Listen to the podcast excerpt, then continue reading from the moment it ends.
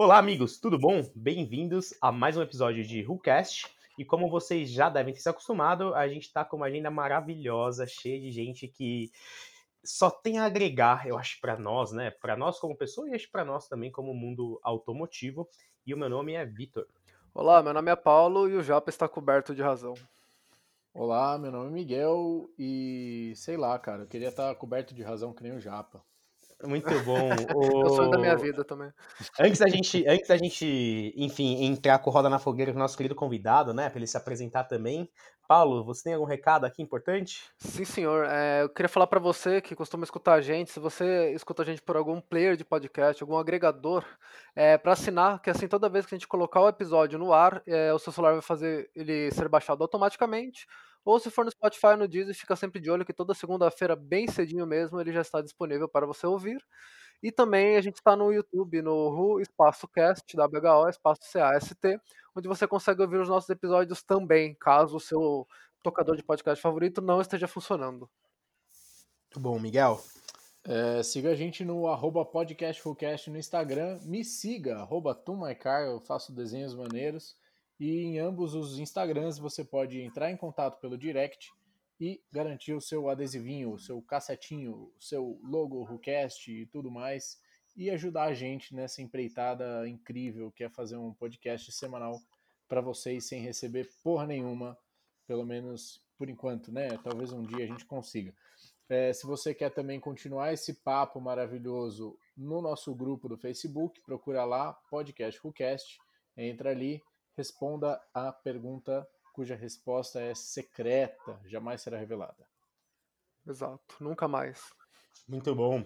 E, gente, uh, antes de, de, chamar o nosso convidado aqui para se apresentar e falar tudo que, tudo que ele deve e tem para agregar para gente, eu só queria fazer um comentário de que eu tô começando a ficar triste, né? Porque, por mais que eu aprenda e goste muito de conversar com essas pessoas, eu vejo que elas fazem muito mais pelo mundo automotivo do que eu pensei que tô fazendo, pensei que tava fazendo com o podcast. Então é só mais um elogio Nossa, aí pra todo mundo que o vem. Japa, o Japa comprou o Sandero RS, ele pediu uma capa, porque ele achou que ele era o herói, salvando os Saving the Manuals. Mas não, gato, desculpa.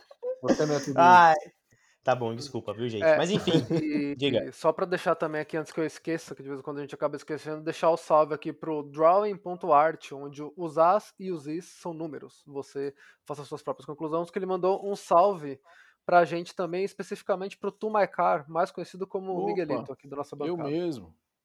Muito bom. É louco Boa. que a, galera, que a galera confunde, né? Então, gente, ó, seguinte, Miguel é o Tumaicar, tá? Arroba Tumaicar, sou eu, Miguel. Eu tenho um Mini Cooper vermelhinho, esse mesmo. O Japa é o Vitor, ele tem um Escort, um Escort Prata XR3. E o Paulo, meu clone, cuja voz é parecidíssima com a minha, tem um Miata vermelho. Então, cara, anota isso aí em algum lugar, faz uma tabelinha no Excel. É tipo assistir Dark, mais ou menos, né? Mas um pouco mais fácil. Mas eu acho fofo que você falou o no, nosso nome, sendo que as pessoas vão estar tá ouvindo e vão saber quem é que tá falando de fato, né? Mas enfim, acho que isso é um outro problema que a gente vai tocar mais pra frente. Não, mas a gente o... apresenta você todo dia. Então, entendi. Sem mais delongas, vamos chamar o nosso querido convidado aqui na nossa cadeira dourada imaginária. Mu, conta pra gente qual é o seu nome, quem é você e o que é essa coisa maravilhosa que você fez e faz pelo mundo automotivo. Boa noite, ou bom dia, boa tarde, não sei quem está ouvindo, que horas está ouvindo, mas também eu estou pouco me lixando, espero que aproveitem o episódio.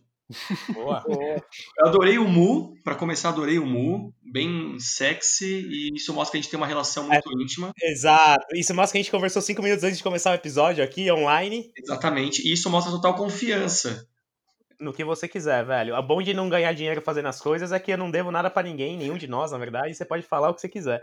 Muito bem, muito bem.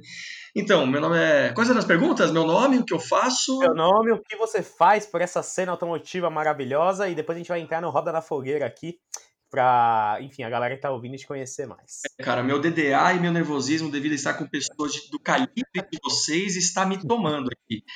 Mas, é, meu nome é Murilo Nobre, eu sou um dos organizadores do Encontro Nacional Clube Subaru, também mais conhecido como ENCS ou ENCS, ou como você quiser, aquela porra daquele evento de Subaru.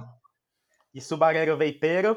Inclusive, é uma, é, uma, é uma coisa legal da gente tratar a, a incidência de aparelhos fumígenos durante os encontros de, de Subaru, né? Não sei se você é um desses usuários também. Eu fumo, mas eu fumo cigarro, já tentei vape, mas imagino que tenha, tenha uma, grande, uma grande parcela das pessoas que colam nesse, nesses eventos que fumam também essas coisas, né?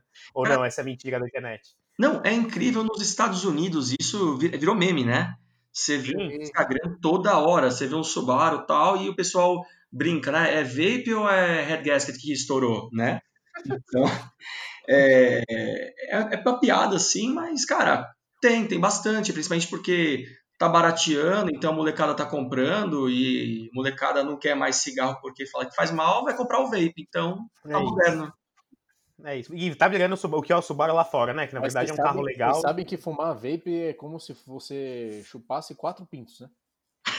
É, dizem, né? Dizem, os memes também falam muito, muito sobre isso, mas realmente, o, eu acho que o meme, enfim, depois a gente É, mas é melhor que narguilha, que são 50, né? Então acho que é, é equilíbrio, né? Eu queria tirar uma dúvida, né? Você falou que são quatro pintos, mas assim, alguém disse que é ruim isso? Depende para quem fuma, né? Não, não, não, não, não. Pra não, gente, na verdade. De forma alguma. Eu disse, é, é uma Chega até a ser bom, na verdade. É uma característica. digamos. ô, ô, obrigado pela presença. Eu sei que a gente já bateu um pouco desse papo, né, antes de começar, mas agora sem, sem crachar aqui. O grande parte da gente ter começado o podcast foi ter, foi juntar, né, nós, no começo, óbvio, para falar um pouco das merdas que a gente falava no posto, mas isso trouxe pra gente a chance da gente conseguir falar com pessoas que a gente admira, fazem coisas que a gente admira, principalmente, óbvio, voltados ao, ao automobilismo. E com você não é diferente, e aí eu, eu não quero dar spoiler aqui, mas o tanto de coisa que eu já ouvi do Enx, é, enfim, amigos nossos que se conheceram e acabaram conhecendo a gente por causa desse evento, e, e N outras coisas. A gente já fez um episódio aqui sobre, sobre não sobre Subaru, mas já comentamos aqui que a gente contou, acho que quase 18 18 pessoas que a gente conhecia e conhece que possuíram Subaru ou possuem até hoje. Então, eu acho é, que e é... dessas 18 pessoas, 17, sei lá, eu acho que tinha só uma em que o Subaru realmente não quebrou de um jeito meio sério, assim. O resto, é. todo mundo bateu ponto no mecânico. Exato, mas o. Enfim, isso não é o, o tema. Vai ser um pouco, né, da parte do tema, mas antes disso eu queria fazer essa roda na fogueira com Vossa Senhoria. O senhor está pronto? Excitadíssimo. Muito bom. Mu, qual é o carro que você possui? Hoje eu tenho um Subaru WRX, conhecido como Shark Eye, branco pérola, 270 cavalos originais, sem nunca ter virado bronzina. Ô, Caralho, esse carro tá original, velho. Então, meu carro tá original em alguns pontos, mas motor ele tá original. Mas pode andar com o Subaru original? É, eu achei assim? que não podia também. É? Ninguém fala nada assim quando a gente te encontra e fala assim: ah, não é possível, velho. Original. Não, cara, eu aí eu pego e falo pra pessoa: abre o capô, pop the hood. É simples, vai lá, confere. É, não tem nada demais. Se a gente quiser, a gente aborda mais à frente. Aí o que eu tenho são algumas melhorias, é, mas é muito mais estético e sonoro do que propriamente performance. Muito bom. Isso já, já, já vai para, né? Leva a gente para a segunda pergunta, que é o que você possui né, nesse carro de acessório, enfim, seja de motor ou não. Cara, pulando a perfumaria interna, que é central multimídia, short shifter, né? É, tapetes personalizados com Proud of Boxer, o logo da Subaru e tantas outras coisinhas assim que eu gosto, lixinho com o logo da Subaru e tal, que eu até tentei, até tentei vender durante um tempo, mas ninguém se animou. É, e também um squeeze da Subaru, que é meu xodó, que eu mandei fazer também. E também ninguém se animou, mas eu me animei. Ah, a, gente vai entrar, a gente vai entrar nesse, nesse ponto mais pra frente, que é muito bom, mas enfim. É, eu, é, bom, o carro, vamos, vamos, vamos do, do chão para cima, né? Esse carro ele tá hoje com pneus Neova, é, aro 17, né? As rodas originais do WRX, aquelas grafites, né? Bonitas, bonitas, sim. Palitada, exatamente. É, não lembro agora a tala de cabeça, se é 8, 7,5. Uh, mas, salvo engano, o pneu é 235 45 17 Yokohama Neova. Muito divertido, exceto quando ele já está mais no final da vida na chuva. que perigo, menino. É, e passando um pouquinho para cima ali, nós temos é, discos de freio foram passados na dianteira para discos de freio maiores da BMW, salvo engano, 330. Ele está com cerca de 318 milímetros de diâmetro. Boa, boa. é, E o traseiro tá com de Legacy GT 2010, que é ventilado e tem uma espessura maior também, né? Então isso facilita então, um pouquinho. Ô, Mu, é, um calcanhar, é um calcanhar de Aquiles, né? O freio dos WRX. Perdão? O, o WRX tem um freio que a galera comenta mesmo, né? Que é um calcanhar de Aquiles é do, bosta, do carro. É uma bosta, é uma bosta! Em 2000, 2008, com a crise que deu aí mundialmente, né? 2008, a, aquela, aquele, aquela maurolinha que ia chegar aqui no Brasil, né? É. Mas aquele, aquele problema imobiliário que deu nos Estados Unidos e acabou afetando todo mundo. É, infelizmente, houve um downgrade em várias, várias condições ali do, do Subaru também. Afetou a Subaru, querendo ou não, a Fuji Heavy Industries, como é conhecida lá fora, né? E freio foi uma coisa que eles fizeram um downgrade tão absurdo, cara, porque todos os Subarus de assim WRX, STI, eles trabalhavam com quatro pistões independentes na dianteira e dois independentes na traseira, tá? Caralho. E aí, é, passando até 2007. Em 2008, eles passaram para a dianteira para pistões, é, é, pinça de pistão flutuante, dois pistões, né, com pinça flutuante. Se ficou confuso, é, olha qualquer carro coxa aí que a gente vai ver, ou que eu já tive, como Gol, Celta, Corsa, sim, eu tive esses carros e não tenho vergonha. A gente vai sempre galgando um pouquinho mais. Também. E, cara, e teria eu todo. orgulho de ter tido um Celta, cara. E teria de novo, não me arrependo. Eu, eu me diverti bastante com esses carros. É, então, voltando à questão do calcanhar de Aquiles, sim, cara, é uma porcaria o, o freio, porque ah, você tem ali cerca de 1.400 quilos, 1.415 quilos da massa desse carro, vazio, com, sem tanque cheio, sem motorista, sem nada.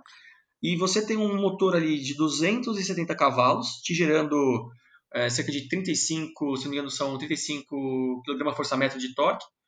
É, e quando você precisa parar, você não tem freio. Você fala, caraca, cadê o freio? Cadê meu pedal? Você, o pedal some. E, para ser bem sincero, esse foi o meu primeiro upgrade no carro, tá? Então, Animal. eu troquei as pinças dianteiras, já que vocês citaram, né? Como calcanhar de Aquiles, eu troquei as pinças dianteiras de, do original para do WRX é, 2007, do Hawkeye, né? Sei. Uhum. E, cara, passei também a linha de freio para Aerokeep e troquei Boa. o fluido de freio para DOT 5.1, sem fazer propagandas. Primeiro foi Pentozinho e depois Motul. Bom demais.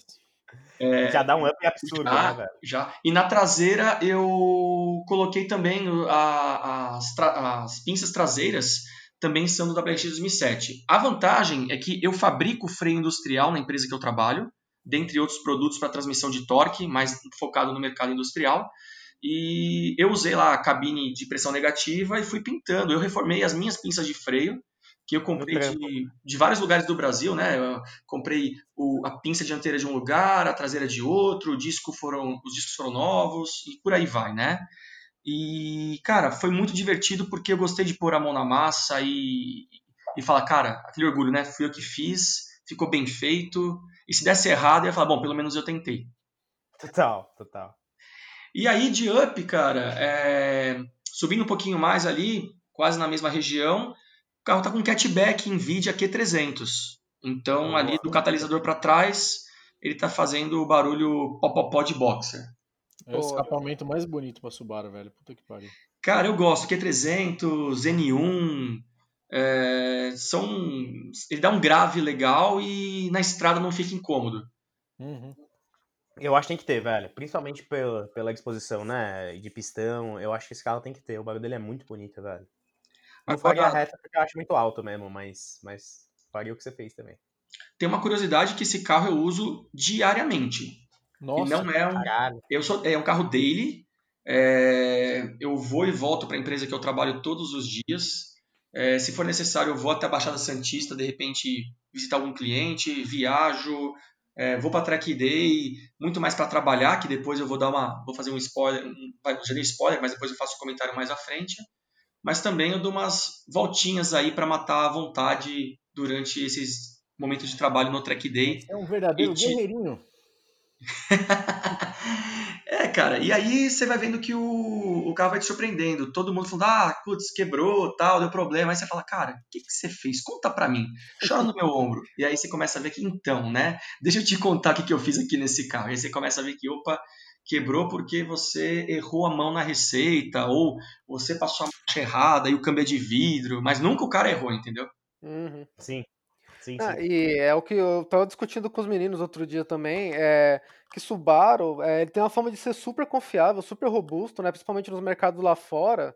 E os que quebram normalmente são que o pessoal mexe muito também, fora o mau uso, né? E o seu, como tá original de motor, cara, a tendência é ele continuar assim, tipo, sem dar problema nenhum, né, cara? Isso eu acho muito legal, né? É, futuramente a gente vai descobrir se ele vai continuar original. Ah lá. Não é, porque a gente tem, a, a gente tem uma, um vício oculto como brasileiro de ter pego uma época de preparação que, que vem até hoje, de uma época de, de preparação que os blocos aguentavam muito mais coisa, né? Ou até as peças, não muito mais coisa, porque, enfim, mas se você vai pendurar um, um, um kit turbo porco num carro com motor AP, ele vai aguentar até 200 cavalos, ele aguenta original. Então você tá falando ali de um ganho de 200%, sei lá. E não necessariamente você consegue a mesma porcentagem de ganho nos carros hoje em dia que trabalham já ou com bloco de alumínio, mas enfim, não trabalham mais com tanta margem de segurança que a gente que a gente não que fosse uma margem de segurança antes, né? Eles só faziam porque tinha que fazer um bloco só para um monte de, de cilindrada diferente. Mas hoje em dia, obviamente, a gente está vendo alumínio, a gente está vendo outros tipos de tecnologia que deixam o carro muito mais eficiente, mas obviamente você não pode passar de 270 para 400 cavalos de roda sem, sem esperar que ele vá dar algum problema algum dia, né? A não ser que você tome, obviamente, um monte de cuidado. Que não é tudo que não é todo mundo que, que, que tem. Então, o chip filtro escape ali, você vai gastar o quê? Uns, uns 5, vai? De 5 a 10 mil reais. Seu carro vai ganhar ali, sei lá, 100 cavalos. É, Mas você não fez ali foi na- uns 8, hein? Mas, é, enfim, mas você não vai. Você não vai conseguir ter a mesma confiança, né? Confiabilidade do que o carro se propôs a ser original, que é por isso que eu acho que o do, o do Murilo tá andando firme e forte aí até hoje. É, e uma coisa que eu queria comentar contigo, cara, o motor AP, vamos combinar, né? O motor AP aqui no Brasil é o Subaru lá fora, né? O que a gente fala aqui de, ah, Gol aqui, é incrível como lá fora, especialmente nos Estados Unidos, mercado é, americano, os caras fuçam Subaru. Então, o WRX lá é o Gol aqui, entendeu? Os caras pegam, fuçam, vira de ponta cabeça, investe e vai. Com a diferença que aqui você consegue encontrar peças para Subaru num valor muito mais absurdo. Exato. Sim. Total, total. Muito bom. O, o Mu, o que mais de, de acessório? Cara, de acessório, ah, deixa eu pensar. Cara, eu acho que é isso. Eu, não- eu coloquei, na verdade, um front lip, se isso pode ser chamado de, de upgrade, na verdade é um acessório totalmente. É, Bom, alguns, alguns detalhezinhos, assim, visuais, não, nada muito significativo. É, É. Internamente eu coloquei uma dashcam, porque eu tô cansado, e é bom que eu possa expressar aqui nesse podcast maravilhoso a minha revolta com dois tipos de pessoas. As pessoas que usam luz de neblina quando não há neblina. Opa. Que é mais um salve ali pro arroba apague o neblina, né? Então, cara, eu Apaga o ia criar, alguns anos atrás, o Luz de Neblina da Depressão. Arroba Luz de Neblina da Depressão. Mas, cara, eu perdi a paciência porque eu falei, eu não vou mudar o mundo. Eu comecei a andar de farol alto agora. Ver se resolve. Ai, Eu cara, que a e. pessoa não tem nem noção, sabia? Eu acho que o cara liga porque é luzinha e não vai entender que você tá dando farol, cara. Então, eu tenho essa mesma visão, porque assim, você vê Peugeot, por exemplo. É, Peugeot, esse 207 novos, 208, na falta de uma, ele tem duas luzes de neblina. Cara, já tava atrapalhando uma, colocaram duas no projeto e ainda- careceu o carro, né? E aí, o cara, quando ele liga a luz de neblina no Peugeot, pelo menos quando minha mãe tinha o 206, que era uma só no centro, já, já, já era um absurdo. Parece uma puta luzona amarela no painel, Você né? liga, exatamente, você liga para frente a farol de milha, acende o dianteiro, e se você empurrar de novo para frente, acende o traseiro. Então eu acho que a pessoa fala assim: será que eu liguei o milha antes de sair de casa? Aperta duas vezes porque tem dúvida, né? É, cara, é um absurdo. É Então, impressionante. É impressionante. esse é o primeiro tipo de pessoas que, que, que, que me incomodam, cara. O segundo eu vou lembrar ao longo do episódio porque meu DDA não deixou lembrar agora. Boa. O... Qual é o seu carro dos sonhos, Mu? É, alguns vão me xingar, mas, cara, eu gosto muito dos carros japoneses. Eu tenho, assim, pra mim que dois carros, assim. Você tá falando com dinheiro no banco, sem dinheiro no banco? Qual seria o. o um sem limite nenhum e um mais factível, vamos dizer assim. Cara, sem limite nenhum seria passando por um GTR é, é, da linha japonesa, mas eu iria de McLaren 720S. Bom. Boa. E se fosse na situação Murilo daqui a 20 anos, ah, cara, eu acho que, para ser bem sincero, eu, eu ainda continuaria na linha Subaru, cara, porque eu, vocês vão entender ao longo do episódio por que, que eu me, me apeguei à marca. Boa. Mas eu acho Boa. que vai ser a linha de um STI para cima. É, preparado, um STI preparado. Boa. Boa, boa escolha. Eu, eu acho que também tem um charme muito, muito especial. Se eu pudesse bancar, caso ele quebrasse, é, eu teria também. E, e eu nunca tinha falado com alguém que tinha um. Por isso que a gente fica tão espantado, né? Eu não acordei hoje e falei assim, nossa, hoje eu vou conhecer uma pessoa que tem um Subaru WRX original. Mas o... é bom saber que, de fato, existe essa lenda viva e que ele, de fato, não quebra mesmo, né? Que é o que a gente espera dos carros japoneses, né? Independente se forem turbo ou Subaru. Então, boas escolhas, cara. O... É, Eu posso interromper um pouquinho? Manda, manda, manda, manda. Desculpa aí, é jogo rápido. É, o uso desse carro, além de ser dele, eu costumo dizer que é uso soviético. Porque eu uso o carro com. sempre trabalhando com. Gostaria de trabalhar com giro um pouco mais baixo, mas eu tô sempre com pressa, cara. Então eu tô sempre com motor em alta para vir torque, vir retomada. É, você tem o carro por um motivo, né? Se você não usa ele por esse motivo, não vale a pena ter o carro. Exatamente. E quando eu chego na garagem, eu olho e falo assim, cara, legal, vou dirigir o carro que eu fiquei esperando anos para comprar. Então eu vou trabalhar até com um sorriso na cara. É, até isso, né? Até com um sorriso na cara. Isso é louco. Mas é, é um detalhe que é, é legal desse, desse bate-papo nosso é que vocês vão ver que assim é o carro que tá original. A gente sempre quer mais, né? Quer mais potência, quer mais torque, quer mais velocidade, mais aceleração, mais gripe, mais equilíbrio de carroceria e por aí vai. Mas é gostoso ter essa, esse feedback de vocês também. Realmente é, é um carro que está original. Eu uso em regime soviético, uso todos os dias. E, cara, eu falo. É... Quem me conhece sabe o quanto eu cuido desse carro. Até um colega meu que estava procurando um, me procurou e falou: Cara, vende para mim, por favor. Eu falei: Cara, você não tá entendendo. Eu tenho um apego com esse carro aqui que eu vou morrer com ele, mas eu não vou estar tá dirigindo ele, tá? Esse carro vai estar tá na garagem.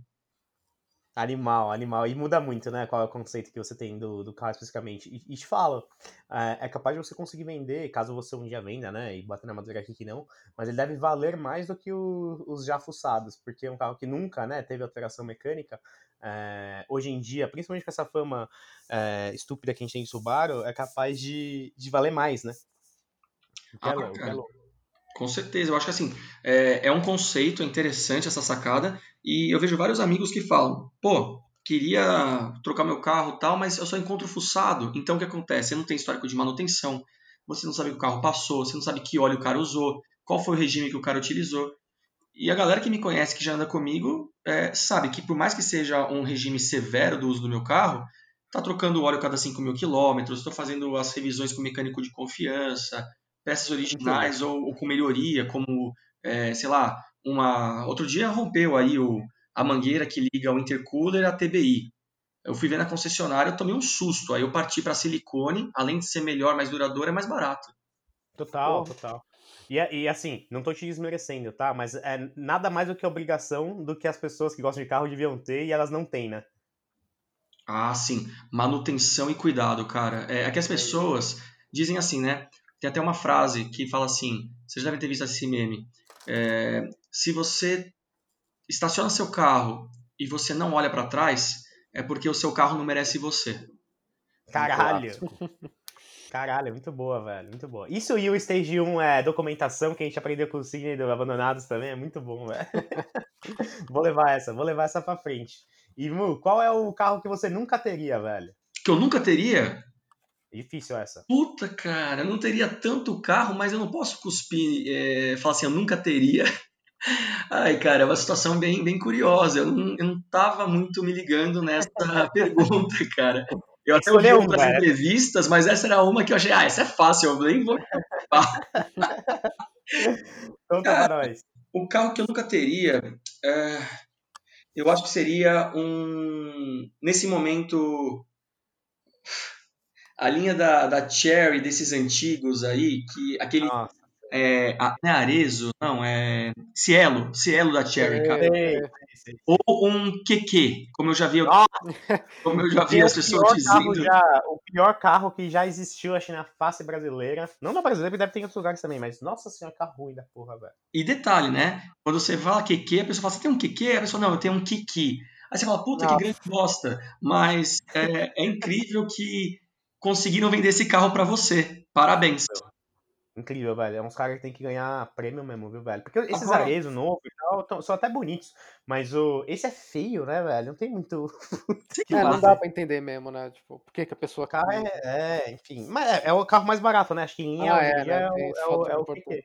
Mas aí os caras só, não, só esqueceram de que existe o mercado de usados também, né? Então, sei lá, com 30 contos você consegue comprar um Astra, que pode ser muito mais antigo, só que muito mais. Eu acho que o brasileiro tem um- uma facilidade de mexer muito melhor, né? Sim. Não de tunar, de mexer, de caso quebre alguma coisa. E está, a gente tá falando isso, né, cara? É incrível, né? Porque além do Arezo, o QQ, o que for, assim, eu, queria, eu quero tirar o chapéu aqui, fazendo um comentário paralelo da Cherry e da, e da Hyundai, que eu torço que saia um livro do Carlos Alberto, né, do Caoa, porque, cara, o que esse cara tá revolucionando o mercado brasileiro do conceito automotivo, porque ele tá pegando marcas desconhecidas ou porcarias e tá tentando vender pro brasileiro e tá conseguindo. Se tá com Sim. qualidade e durabilidade, eu não sei, eu não posso falar porque eu não tenho um e não conheço muita gente que tenha.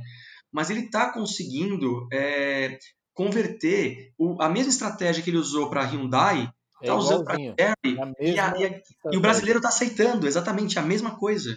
Mas eu vou, Mas eu vou falar o- assim, Murilo, é, como prova disso, tá? O meu pai olhava no jornal, abria o jornal e tava assim escrito: Hyundai é, Elantra, o melhor carro de todos os tempos, segundo o jornal do carro. Aí ele falava assim: ô, e esse Elantra aqui? Eu falava assim: não, pai, pelo amor de Deus. Até que o Elantra era um carro ok, né? Mas hoje ele fala assim: e esse Tigo aqui? Porque tá lá na capa, tá estampado: Tigo 5X, o melhor carro segundo o jornal do carro, que é a propaganda. Tigo 5X, o melhor carro, segundo o Jornal do Carro. E Tem o Puta, teste roubou do minha vinheta, cara. também, né? Roubou minha vinheta, eu tava doido para fazer isso.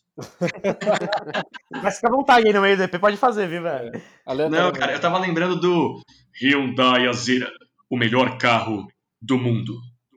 É, Ô, e ele tinha a propaganda, lembra da Zira? Falou assim: ah, tem mais conforto que uma BMW, mais seguro que um Volvo. Sim, E, mano, sim. o- a sim, gente fica zoando, mas a gente não pode esquecer, velho. A Hyundai era exatamente a mesma coisa do que a Cherry é hoje, do É. que, enfim, outras chinesas são, e os caras conseguiram fazer o negócio acontecer. E a gente já Exato. discutiu isso em outros episódios também, mas foi com o i30, não foi nem só com a Zira. O Azira foi a porta de entrada, né? Mas o, o carro que ganhou todo mundo foi a porra do i30, e depois eles lançaram logo depois, que foi um puta de um acerto, o HB20, velho. Puta, Isso foi muito louco. Que susto, É, o achei que você ia falar HB20 Veloster, cara. Ainda bem que Não, não, não, O Veloster tinha tudo pra dar certo, viu? Se eles tivessem lançado certo esse carro, que eu acho que é o mesmo erro que a Peugeot tá cometendo, mas enfim, se, ele- se- se eles tivessem lançado certo esse carro, os caras iam estar maiores ainda, velho. E hoje eu vejo, eu tô no grupo do HB20 e tal, eu acho carro bom, tá? Quase tive um, já andei em alguns, e eu acho carro bom, velho. E aí ele consegue ter, porque o que, que os caras vêm? Com 5 anos de garantia, o carro é um carro bom, né? Mediano, bom, é, e tem peça de reposição, que é o grande medo de todo mundo. Peça de reposição a um preço acessível, que é o que a Cherry acho que não conseguiu fazer ainda. Mas acho que em breve conseguirão. Nossa, é, você está falando um negócio é bem legal, porque assim, só retomando um pouco do meu trabalho, fora do lance automotivo, né, meu dia a dia de segunda a sexta, e às vezes final de semana, quando necessário, é, eu trabalho com a área industrial, eu sou da área de vendas, então eu faço a ponte entre engenharia e vendas, e eu tenho que visitar representantes, clientes, e quando não é aqui próximo, né, que eu não posso rodar com o meu carro, eu vou, eu alugo um carro, então eu pego um avião, vou para Porto Alegre, dirijo até Rio Grande, são quatro horas, cinco horas de carro, dependendo, às vezes eu vou para o Rio de Janeiro, e aí por aí vai, né? E, cara, eu alugo vários carros, e assim, é, eu não tive a sorte de pegar o, o HB20, mas eu, o, eu tenho aqui o caso do meu sogro, por exemplo, que tem o HB20, o meu cunhado tinha, e eu fiquei surpreso quando eles compraram o carro, pela modernidade que se apresentou, mas principalmente pelos comparativos. E eu realmente falei assim, bom, bacana, acho que foi uma boa escolha, vamos ver manutenção. E, cara, o carro tá rodando, tá bacana, então eu acho que, eu acho não, eu penso, né, que o que, a, a, mas voltando no, no, no, mote, né, a, o lance do que a, o Caoa tá fazendo com a Cherry ele vai conseguir é, tirar essa visão do carro chinês, uma vez que ele tem fábrica no Brasil. E o mais importante que Uhum. você falou agora, acho que é o Vitor que falou, é o lance de Sim. peça de reposição. Porque esse é o grande medo. Assim, carro chinês, uma merda, não dura.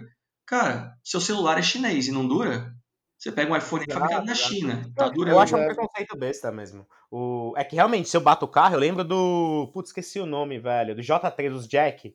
Que eu Ah. lembro que os caras batiam o carro e aí o para-choque demorava três meses pra chegar, velho. E aí você fala, porra, um para-choque dianteiro tem que ter aqui, né? E eu acho que sim, o Carlos, o Carlos Alberto tá, tá fazendo isso de uma forma boa. Não é 100%, né? Acho que nunca vai ser. Ou pelo menos vai demorar muito pra ser uma Volkswagen, uma Fiat da vida. Mas que os caras estão ganhando, tão ganhando espaço, estão ganhando. Muito pegando uma onda de que outras, outras montadoras estão errando. Então você pega um, uma, o novo HB20, que eu achei feio de design.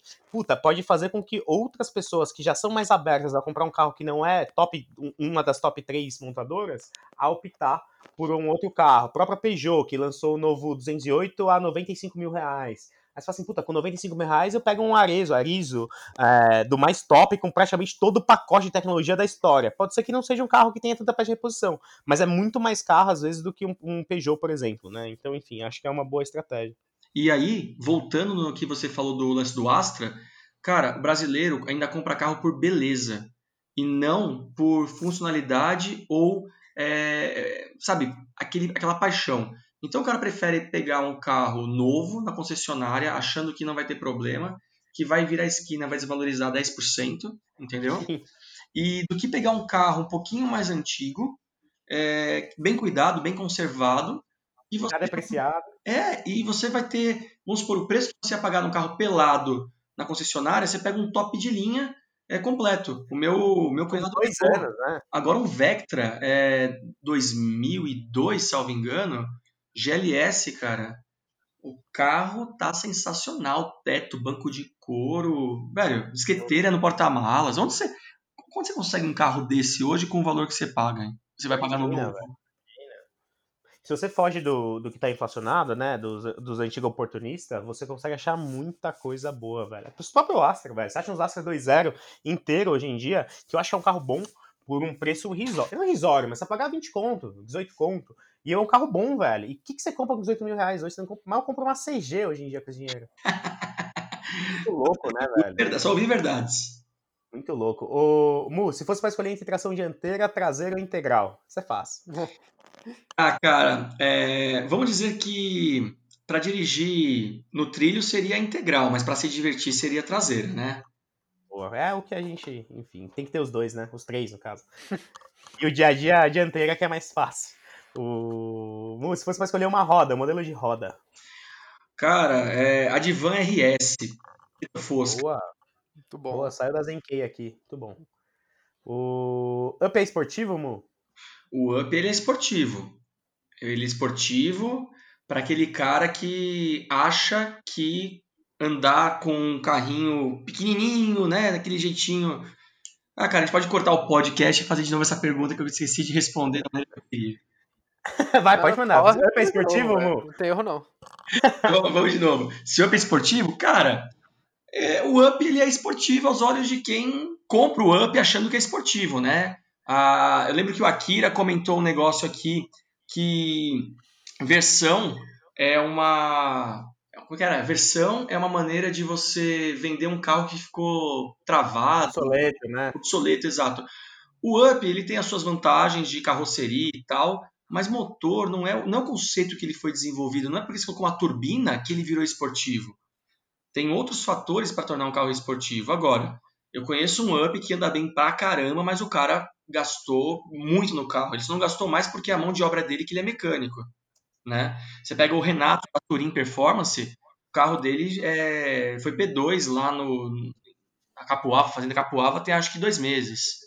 Na. Mas aí, mas aí. Mu, o- é que essa pergunta ela é meio capciosa, porque se você compara, eu acho que todos os originais, é obviamente que ele não é, independentemente dele ter a tampa preta e a turbina pendurada lá. Exato. Mas o qualquer carro, se você for pensar, pode ser esportivo a partir do momento que você está disposto a gastar um dinheiro inimaginável com ele. Sim. Então, eu acho sim. que acho que, enfim, não Posso tô desmerecendo, complementar? tá? Eu posso complementar a resposta? pode, pode, claro. Usando do seu ponto de vista, que é bem claro, partindo do princípio o UP original, o UP TSI original ou o UP em si, ele é esportivo? A resposta é não. Mas para quem compra achando que é, seja feliz. Vai lá, vai lá acelerar na marginal. Fique à vontade. Obrigado. É isso.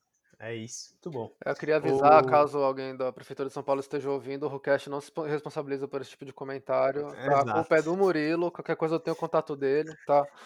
Pode passar e é tudo nosso. É, vale lembrar que eu não citei qual marginal. Pode ser Pinheiro, Tietê ou qualquer outra marginal que não seja em São Paulo. Pode ser Marquinal, por exemplo, que é no México, em Guadalajara. Guadalajara, ah, claro. Exato. E última pergunta aqui para fechar com chave de ouro: Galo 12 ou Galo 24? Cara, não sabia que pizzarias fabricavam motores. Olha lá, Miguel, a gente vai ter que mudar essa pergunta, velho. Agora já tá. Craque, Duas semanas seguidas de convidado acertando essa pergunta. Exato, é, velho. Vamos ter que mudar, vamos ter que mudar. Mas, mas obrigado. A gente faz, na verdade, essa brincadeira de pergunta, não para bater, né, checklist aqui do podcast, mas justamente porque eu acho que é uma maneira das pessoas que não estão te vendo, né, e, e, não tem, acho que essa, é, é, um, de, um dos sentidos que a gente usa tanto, que é a visão, poder conhecer um pouco mais de você, e eu acho que grande parte dos podcasts em geral funcionam da gente tendo essa conversa, né, de uma forma mais, mais particular com as pessoas. Então, obrigado pelas respostas. A gente, a gente brinca que a gente nos responsabiliza, mas na verdade nunca aconteceu nada. Até alguém do clube do Lancer bater na gente na rua. Mas enquanto isso, tá tudo bem. E é, eu queria aqui, na verdade, introduzir o tema, ao qual discutimos qual seria o nome, então ainda não temos um nome oficial, mas gira em torno do, abre aspas, as alegrias e tristezas de organizar um evento automotivo de entusiasta para entusiasta. E aí, antes de eu passar o microfone para você, ou para os meninos, o, o a, a, gente, como, como grupo de carro, já tentou algumas vezes fazer alguns eventos, e eu sei que numa escala muito menor que a sua, tá?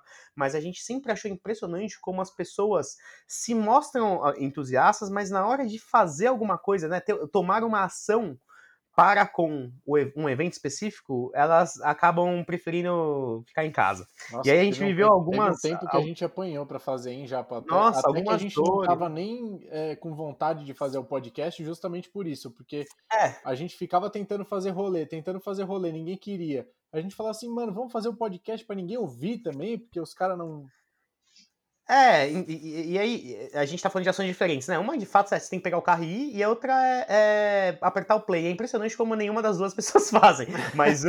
Não, apertar mas o play aqui colocando... apertando. Obrigado, gente. É, Obrigado, ouvintes. Colocando, você é um colocando lindo, exemplo você que tá ouvindo a gente. É, exato. Colocando um exemplo em prática aqui, para te contar um pouco também do, da nossa história, não de podcast, tá? Como pessoa mesmo. Eu lembro que uma vez a gente, a gente na verdade, amigos nossos, conhecidos nossos, fizeram um track day Interlagos e eu nunca tinha corrido Interlagos. E, a, e, eles falaram que se a gente fechasse 20 pessoas, né, 20 carros, a gente ia fazer uma bateria só nossa. E grande, o grande medo de quem nunca correu em track day é você bater o carro em outra pessoa, né? Pegar alguma, alguma pessoa que. Exato. Fecha. E aí a gente fala assim, puta, mas a gente tem um grupo aqui no Facebook de mil pessoas. Não é possível que a gente não consiga fechar uma bateria que custa 100 reais, acho que vem é, cinco voltas, né? Enfim, só, pelo, só pelo, pela experiência de estar tá lá. E no final não conseguimos, velho. Então é muito louco. O, não, import, não importava que é, é, era a pista principal do Brasil, ou a história do, da Interlagos, ou a chance de você poder correr no autódromo. Tipo assim, isso não foi suficiente para tirar 100 reais, não era nem para mim, era para os organizadores, é, para a pessoa correr ou vivenciar isso. E é muito louco, né? E aí, a partir desse momento, eu comecei a entender um pouco quão difícil é você, de fato, engajar esse público, que é um público relativamente engajado, mas a gente não sabe exatamente por que, que eles não engajam com alguns tipos de, de coisa, né? E aí, enfim, isso tudo para plotar que a gente também já viveu em escalas menores alguns problemas desses, e quão louvável é tudo que você tem feito, já fez, para fazer acontecer, né? Então, se você puder é, ludibriar a gente com, com um pouco da sua opinião sobre tudo isso, para a gente seria ótimo. Pô, cara, primeiro, é, só agradecimentos aqui. Em primeiro lugar, é, por vocês fazerem um programa tão foda e se dedicarem a isso, arranjarem tempo e não ganhando nada por isso, além de satisfação de uma conversa de posto aqui para uma galera em, em, larga escala, né? E cada vez mais crescendo e ganhando notoriedade. Então, cara, parabéns e só tenho isso a falar. Agora, em segundo lugar, cara, obrigado por vocês abrirem espaço para a gente poder conversar sobre uma, uma coisa que vocês já vivenciaram na pele, a dificuldade que é você organizar um evento e você conseguir colocar todo mundo no, no mesmo alinhamento para que a coisa aconteça. Eu costumo dizer que é mais ou menos você falar que você vai para a praia com os amigos, né? É, só que numa escala muito maior. Então, o que acontece? Você começa a pensar, puta, vou ter que alugar uma casa, que no caso, hoje nós alugamos um autódromo, né? Quando eu falo nós, é, nós temos um grupo aí de pessoas que trabalham nesse evento, que é o INCS, o Encontro Nacional Clube Subaru, que, contando rapidamente, começou lá em 2011 como encontrinho básico imposto e fomos para a represa Guarapiranga. Eu nem tinha Subaru, meu irmão tinha. É, eu fui nesse evento, fotografei, guardei memórias. Pouco tempo depois, meu irmão, com três meses com um Subaru 2.0, Shark Eye também, deu PT no carro, capotou, ficou 38 dias em coma, cinco meses de hospital. Ah, meu Deus, mano. E aí, cara, eu vi a segurança que o carro passava. Se vocês verem a foto, vocês vão desacreditar que ele tá vivo hoje, entendeu? Mas assim, meu irmão tá, tá super bem pelo que foi o acidente, né? E eu comprei o mesmo modelo de carro e ano, na mesma cor, pensando assim, ah, eu, esse carro aqui vai ficar pro ele meu irmão, assim, sobreviveu, ele tiver condições de- Como, perdão? Se ele sobreviveu, eu sobrevivo. É, e, e também assim, ah, eu vou ter um carro, e quando meu irmão, meu irmão passar por essa, eu vou deixar o carro para ele, né? É, só que, cara, eu já tinha aquele lance do videogame no passado, eu já tinha. é, meu pai assinava TVA, cara, nem existe mais TVA. Nossa, Nossa, nossa, a gente tinha em casa. Então, e passava rally, vocês lembram que passava rally? Era transmitido? Uhum. E, cara, não tinha YouTube na época, né? Então a gente assistia o que tinha. Então era é, Fórmula 1 na Globo e quando rolava é, rally eu assistia com meu pai e tava lá. Colin McRae, cara, tinha. E Se você olhar aqui minha parede, eu tô falando com vocês aqui, eu tenho uma parede que ela é decorada só com miniaturas de Subaru, capacete com tema Subaru, as pistas da Interlakes do Chris aqui, que não deixa mentir animal, o animal. quadro do, do. Chris também aqui com o Subaru, que ele personalizou. Então, cara, eu sou muito fissurado em Subaru desde a época de moleque. Só que é, eu falei, não, não dá, não dá pra ter um Subaru, é caro e tal, não sei o que, essa cabeça, né? E aí meu irmão teve um acidente, meu irmão era piloto de avião na época, eu tinha um Gol geração 5 Power, dei o Gol de entrada e parcelei a diferença e fui pagando o carro em 36 largas e sofridas prestações. Meu Deus do céu. É, cara, zero. Vai vendo, zero. E fiquei com o carro de 2011 a 2017. Ô, ô Mu, desculpa te, te interromper aqui, mas queria só pontuar uma coisa.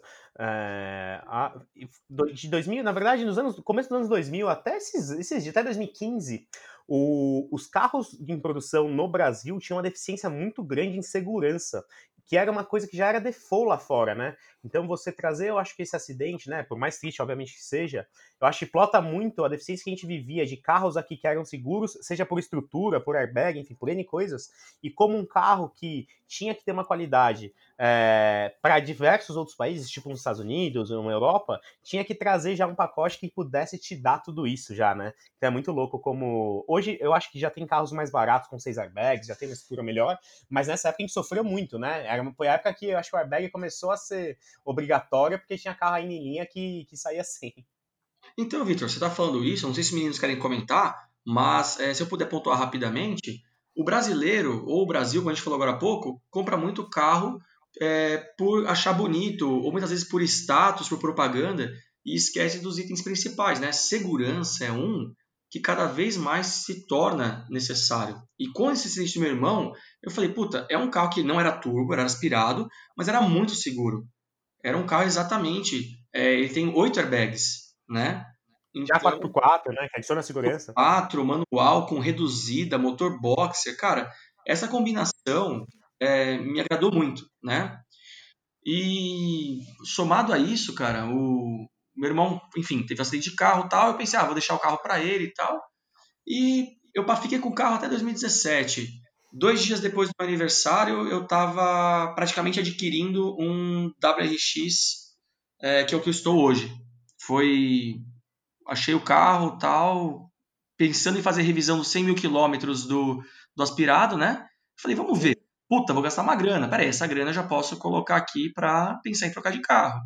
Total. E aí foi uma conversa que eu tive dentro de casa e, opa, vamos, vamos migrar de veículo, né? Vamos é, deixar um pouquinho mais divertida a brincadeira. E aí, voltando ao, ao, ao contexto, né? Meu irmão teve o carro lá em 2011, é, eu adquiri o Subaru, aí em 2012 teve encontro nacional Clube Subaru é, em Curitiba, mas a galera de São Paulo não se animou de ir. Eu não pude ir por questões que eu estava trabalhando, estava fora do, do país na ocasião, né?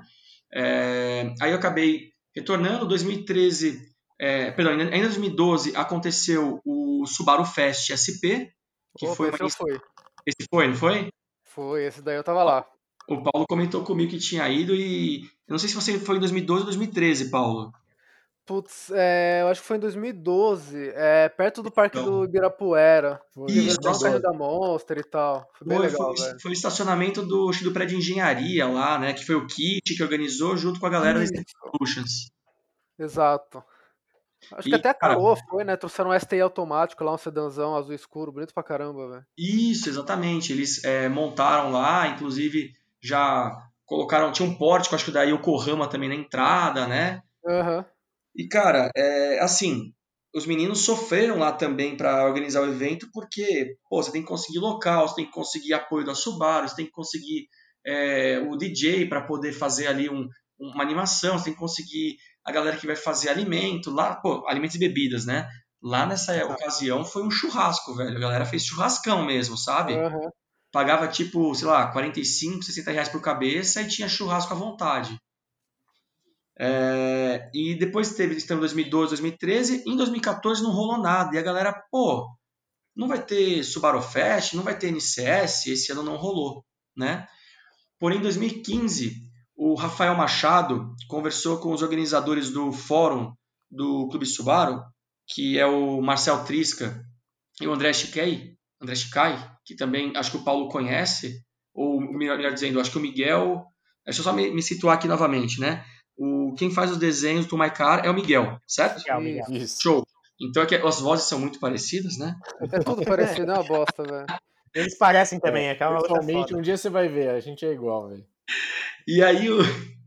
Eu até me, me, me perdi aqui, mas resumindo. E aí o, o- aconteceu que a gente acabou é, se reunindo para para fazer esse, esse, esses eventos, né? Então a gente tem. Cara, me cortei aqui, desculpa, eu vou voltar um pouquinho que eu me perdi realmente. É, vamos voltar. Tava falando do. Você tinha falado com as pessoas lá fora, né, sobre, sobre o encontro Subaru, que acho que o Miguel conhecia eh, antes de ser Enx, na verdade, né? É, é que- Mas vocês já estavam bolando. É, mas como a gente vai cortar o áudio, imagino eu, né?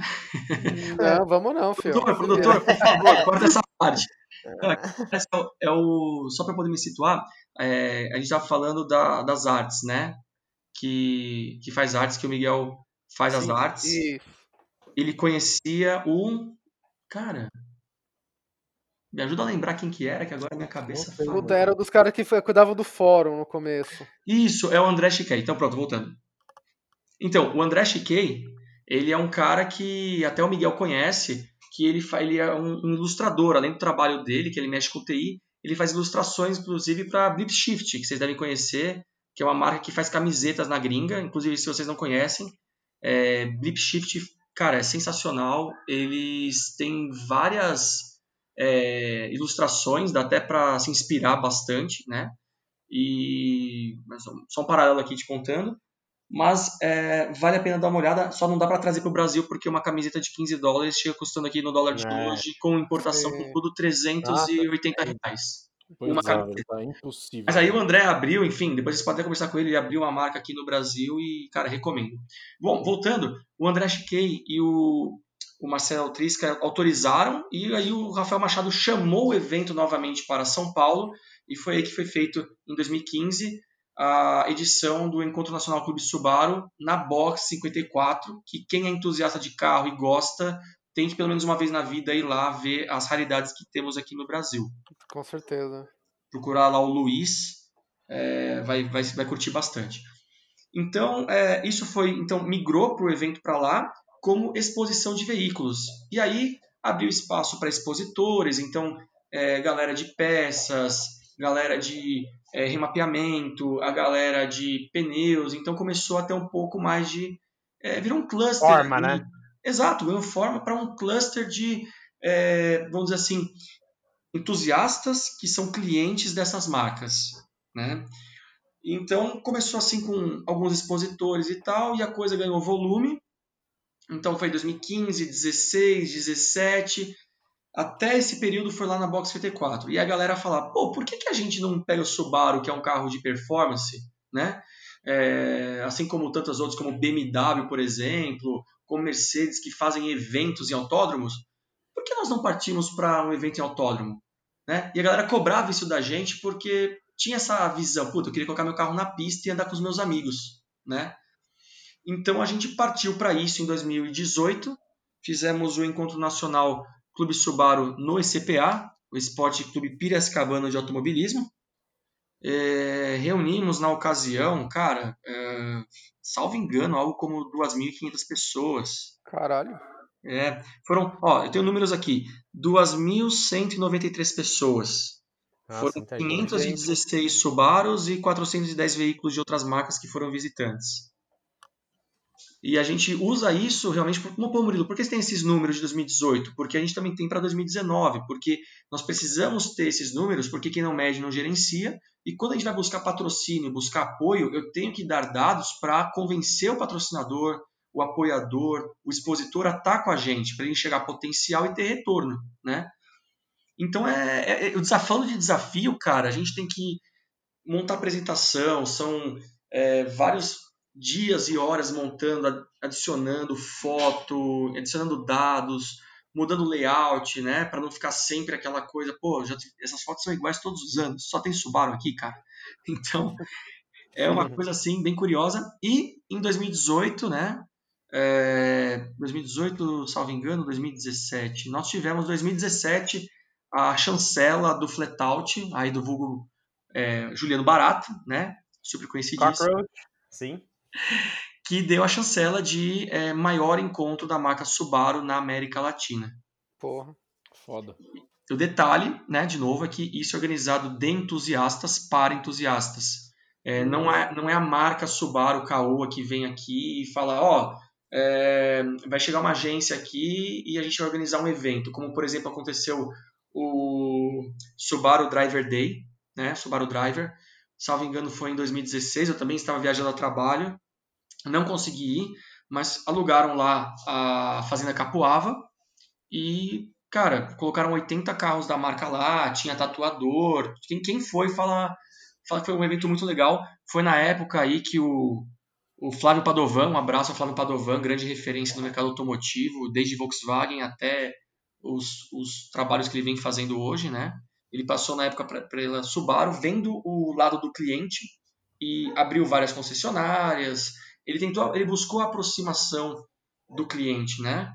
Coisa que estava muito distante até então. Uh, a gente já não tinha mais o, assim, o, o, o conselho de clientes ativo, né? Ele tentou resgatar isso, enfim.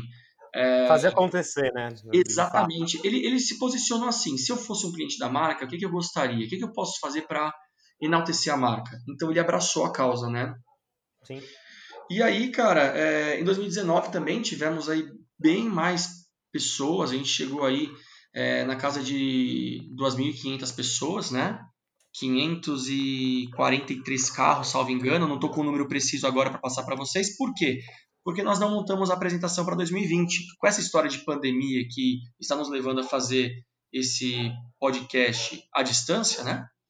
é, nós verificamos que em março, quando seria habitual da gente, da gente já começar a desenhar o evento, para em julho, agosto, é, no máximo, é, iniciar as vendas para dos ingressos para visitantes e atividades de pista, que seriam track day, regularidade, arrancada, como nós já tivemos em 2018, é, nós percebemos que não ia, não ia rolar, não ia virar, a pandemia estava se desenhando, a mídia começou a ser muito agressiva e falar que era o fim do Sim. mundo, né? Putz, é o fim do mundo, é, vamos, vamos ganhar Ibope, vocês vão ficar em casa nos assistindo, então vamos fazer com que as marcas, a iFood e tantas outras ganhem dinheiro, né? Então, enfim, mas é só um, um paralelo aqui.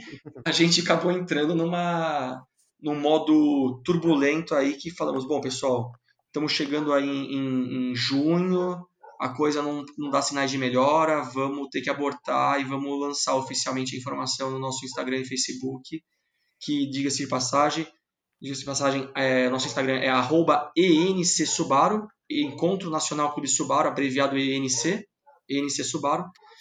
E, cara, o que eu posso dizer para vocês é que foi uma grande frustração não fazer o evento esse ano, porque galera vem perguntar pra gente no Instagram, WhatsApp, cara, não vai ter evento esse ano? Como assim não vai ter? Pô, que absurdo, né? Mas é, as diretrizes eram, não, não podia ter, tava aquela fase vermelha ainda, não podia reunir a galera, por mais que fosse espaço aberto, né? Então, os eventos estavam proibidos de acontecer, né? E para você Total. fazer um evento desse, desse porte, como é que você vai conseguir divulgar para a galera, a galera se planejar financeiramente para ir para o evento, para viajar, fazer o a vulga caravana, arrumar, né? os, arrumar os tubaros, né? Primeiro de tudo. Primeiro consertar, né? Porque tem que ver se não tá quebrado, exatamente. Forjar câmbio, né? Para não quebrar a terceira. Exato. Exato. Uhum. Enfim, Que é, que é a, a época que some os, os câmbios de STI do mercado, né? Mas o, o brincadeiras à parte, o, eu, eu sei que 2020 foi um ano muito conturbado em relação a eventos externos, né?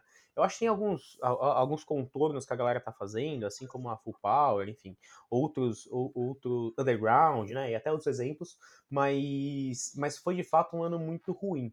O, eu tenho, na verdade, uma curiosidade para saber quão difícil, e, e- na verdade, qual o seu feeling em relação a todos os outros anos que foram um sucesso, mas as pessoas, na verdade, não têm essa visibilidade de quão difícil é, né? De, de você ter todo, todo o planejamento, que, cara, se você já organizou uma festinha que seja, você já sabe que é uma grande foda, né? Você tem que falar com a cara do salgadinho, tem que falar com não sei quem, chega antes pra arrumar não sei o quê.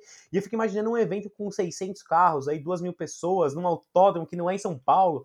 Tipo assim, quão treta é o, o, o medo que você tem que passar se as pessoas vão mesmo, se elas compraram, porque ao mesmo tempo que você é, pode só vender antes, pode ser que as pessoas só possam, só, só saibam que vão poder ir no dia, então você também tem que meio que vender em cima. Elas podem tem ser um- que nem o Japa, que faz tudo em cima da hora, por exemplo. É. Então, assim, Exato, eu sou bastante imediatista, mas o mas às às vezes a gente não vê esse, esse backstage é, que eu acho que é bastante desafiador quando você fala de evento. Tanto que tem tantas pessoas né, que trabalham com eventos, não automotivos, tá? Eventos em geral, porque são skills que poucos têm, de fato, de conseguir juntar tudo para ornar em um só dia em algum lugar específico. Ah, cara, é, realmente é um desafio, porque é o que você falou. Você fica. É bom que isso aqui não tem. A gente pode falar abertamente, né? Você fica Uhum. com cagaço no começo, cara, porque você começa. Você tem que planejar tudo, né? Então a gente tem um checklist, a gente profissionalizou muito o evento, né? É, então nós tivemos pessoas aí que passaram pela, pelo evento, como o Rafael Machado, o David Fogg, da Wide Wagon, do OBI. A gente, a gente teve o, o Pedro, a gente teve o, o Daniel. Então são pessoas que trouxeram expertises e até mesmo minha esposa, que vem da área de, de eventos e ajudou muito a colocar um pouco mais de. a profissionalizar um pouco mais a coisa, né? E esses skills que você falou, por exemplo, eu sou da área de vendas, então eu hoje eu tenho eu mandei fazer cartões do meu bolso, não consumindo nada do evento, como diretor de relacionamento do NCS. Cara, eu sou diretor? Não, mas a chancela de diretor permite que eu abra portas para um diálogo, muitas vezes, com uma marca ou com a própria Caoa, né? Total, Hoje eu faço parte do corpo diretivo, mas é, eu, não, eu coloco a mão na massa, a gente é operacional lá, a gente não fica sentadinho na cadeira, vendo a coisa acontecer e tomando cerveja. A gente fica na. Total. Cara, é, é muito louco. Então, o que nos ajuda é um checklist desde o começo. Precisa ter o evento, vamos desenhar o evento, vamos pensar no conceito. E aí começa o cagaço naquele momento que é assim, cara, vamos assinar o contrato para alugar o evento. Só que o que acontece? Nós temos uma empresa por trás, que é a Crazy for Auto, do Santiago, que é uma empresa de eventos automotivos, que entra com é, o backup de grana, porque tem que alugar um autódromo ali logo de cara sem ter dinheiro no caixa. Então ele tem que pagar ali, sei lá, 12, 16, 20 mil reais, depende do autódromo que você vai pegar. Se for Interlagos, eu acho que vai lá para casa do chá, né?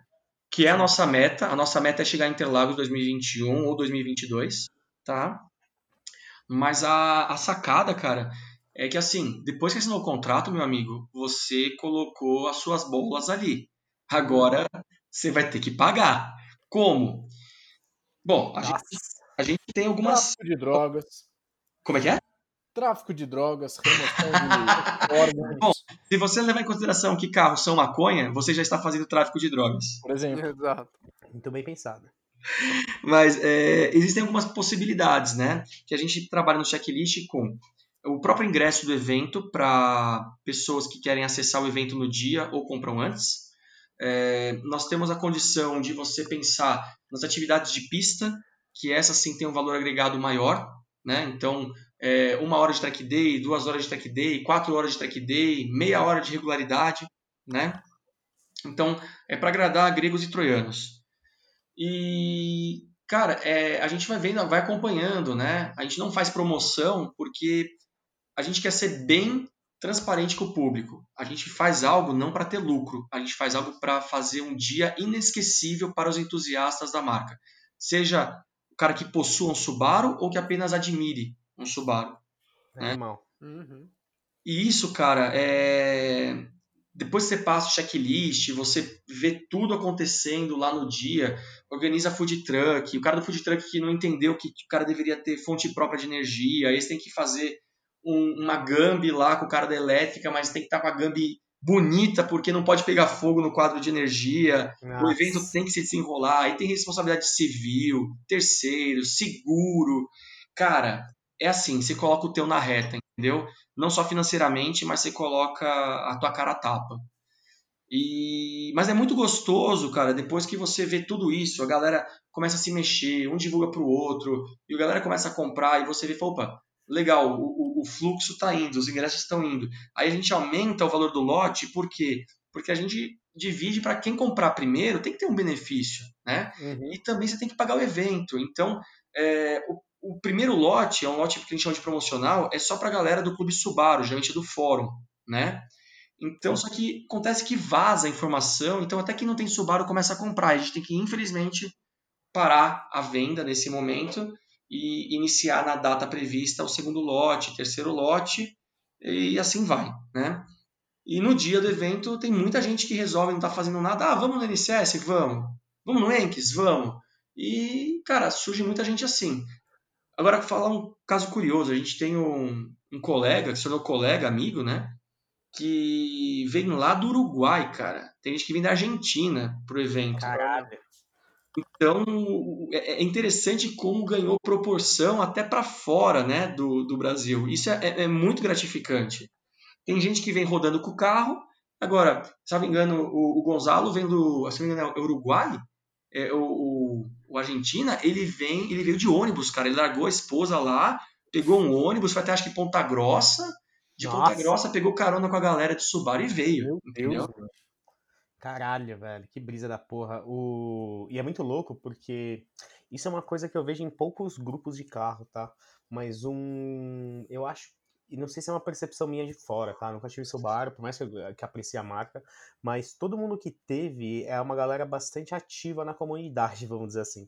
Então, eu, eu entendo que seja parte pelo produto, tá? Mas eu acho que tem uma aura ali por trás do carro, especificamente, que por mais que a gente também tenha outros carros hoje 4x4 turbo, né, próprio Lancer e tal, o, a, gente, a gente não vê, eu acho que tamanha proporção que o Subaru tem. E eu não acho que seja uma coisa, é, uma coincidência, tá? Eu entendo mais ou menos por que isso acontece nos Estados Unidos, porque é um carro de um valor menor, né, e, geral, e já com apelo esportivo, então geralmente a galera mais nova tem lá, mas o, no Brasil eu vejo muito que é uma galera engajada na causa. E aí a gente dá esses, esses causos que a gente viveu, né, é, fazendo eventos, mas eu imagino que para donos de Subaru, pessoas que são entusiastas da marca, isso tem até um, um quesito mais motivador para você fazer acontecer. E você vê, né, diversos projetos, diversos tipos de modificação e, e, a galera colando de fato nos eventos. E a única coisa, e a única comparação que eu tenho específica para Subaru é os apezeiros, velho, é os caras da Volkswagen, que por mais que, enfim, sejam carros diferentes, eles também acho que têm o mesmo, mesmo nível de engajamento que dono, né, que donos entusiastas do Subaru especificamente. E eu acho que só, viu, velho, eu não sei nem se eu colocaria outro, outros modelos com, com tamanha proporção para engajamento específico. Então eu acho que isso faz com que, com que você fique mais motivado, né, você e obviamente os organizadores a fazerem acontecer.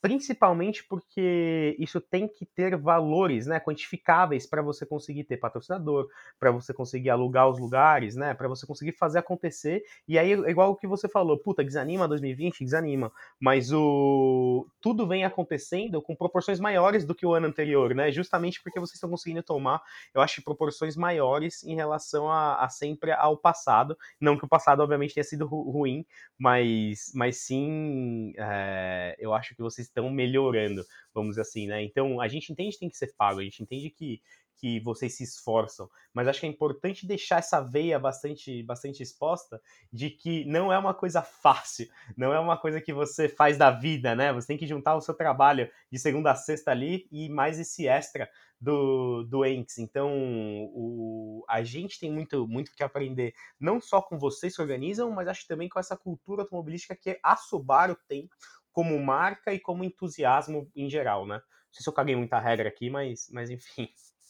Não, não, pelo contrário, cara, você falou é, é exatamente isso. O que eu vou tentar resgatando aqui o que você foi falando, é, a questão do, da paixão por Subaru, que você vê o subarista tendo, quem entra em Subaru continua em Subaru, é muito raro o cara sair de Subaru, né? É, é aquela história, tem até um comercial nos Estados Unidos que veiculou muito, que ele fala assim, né, love is what makes a Subaru a Subaru, né? Então, é, é aquela coisa, é, é, amor mesmo, o cara pega amor pela marca, não é amor pelo bem, pelo carro. Ele admira, Sim. ele passa a admirar o carro, a segurança, a estabilidade, a performance. Fala, cara, essa, esse carro foi a compra ideal para mim. Eu quero isso para minha família, a segurança para minha família, eu quero performance e por aí vai. Quantos carros hoje, no valor de um Subaru, você tem com centro de gravidade baixo, que oferece o motor boxer, tração integral simétrica AWD, que é, que é registrada pela, pela Subaru aí, né? Mas é um 4x4, por assim dizer, integral, ou seja, todo momento é 4x4, com câmbio manual, turbo. Onde é que você consegue uma, um carro desse é. com o preço de um Subaru? Não tem, né, cara? Exato. manual e turbo tem mais, só o up. e o Onix, né? O Onix novo tem também. Então, cara, acontece que a galera acaba tendo essa essa é, essa essa veia mesmo que você falou, né? E acaba pegando essa paixão e gostando e cuidando e melhorando o carro, né? E por aí vai. Mas é, o interessante pra gente como organizador, cara, que todo ano que a gente acaba, a gente fala, bicho, deu muito trabalho.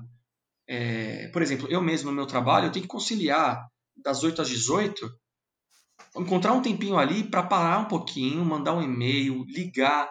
E aí, você recebeu a apresentação, ficou alguma dúvida? Ah, mudou o cara do marketing? Quem que é a pessoa agora?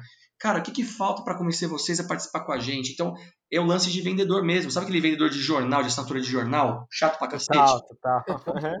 Ou o cara, da, trazendo para hoje, né? O cara da telefonia, lá da marca de telefonia, que eu não vou falar agora, que quer levar você para um pacote gigante de internet. E você fala, não, cara, eu estou bem com a marca que eu estou hoje. Mas, senhor, eu tenho esse pacote, o senhor vai ter um ponto de TV. É a mesma coisa. Só que a gente tenta ser menos chato. A gente começa a apresentar o quê? Dados.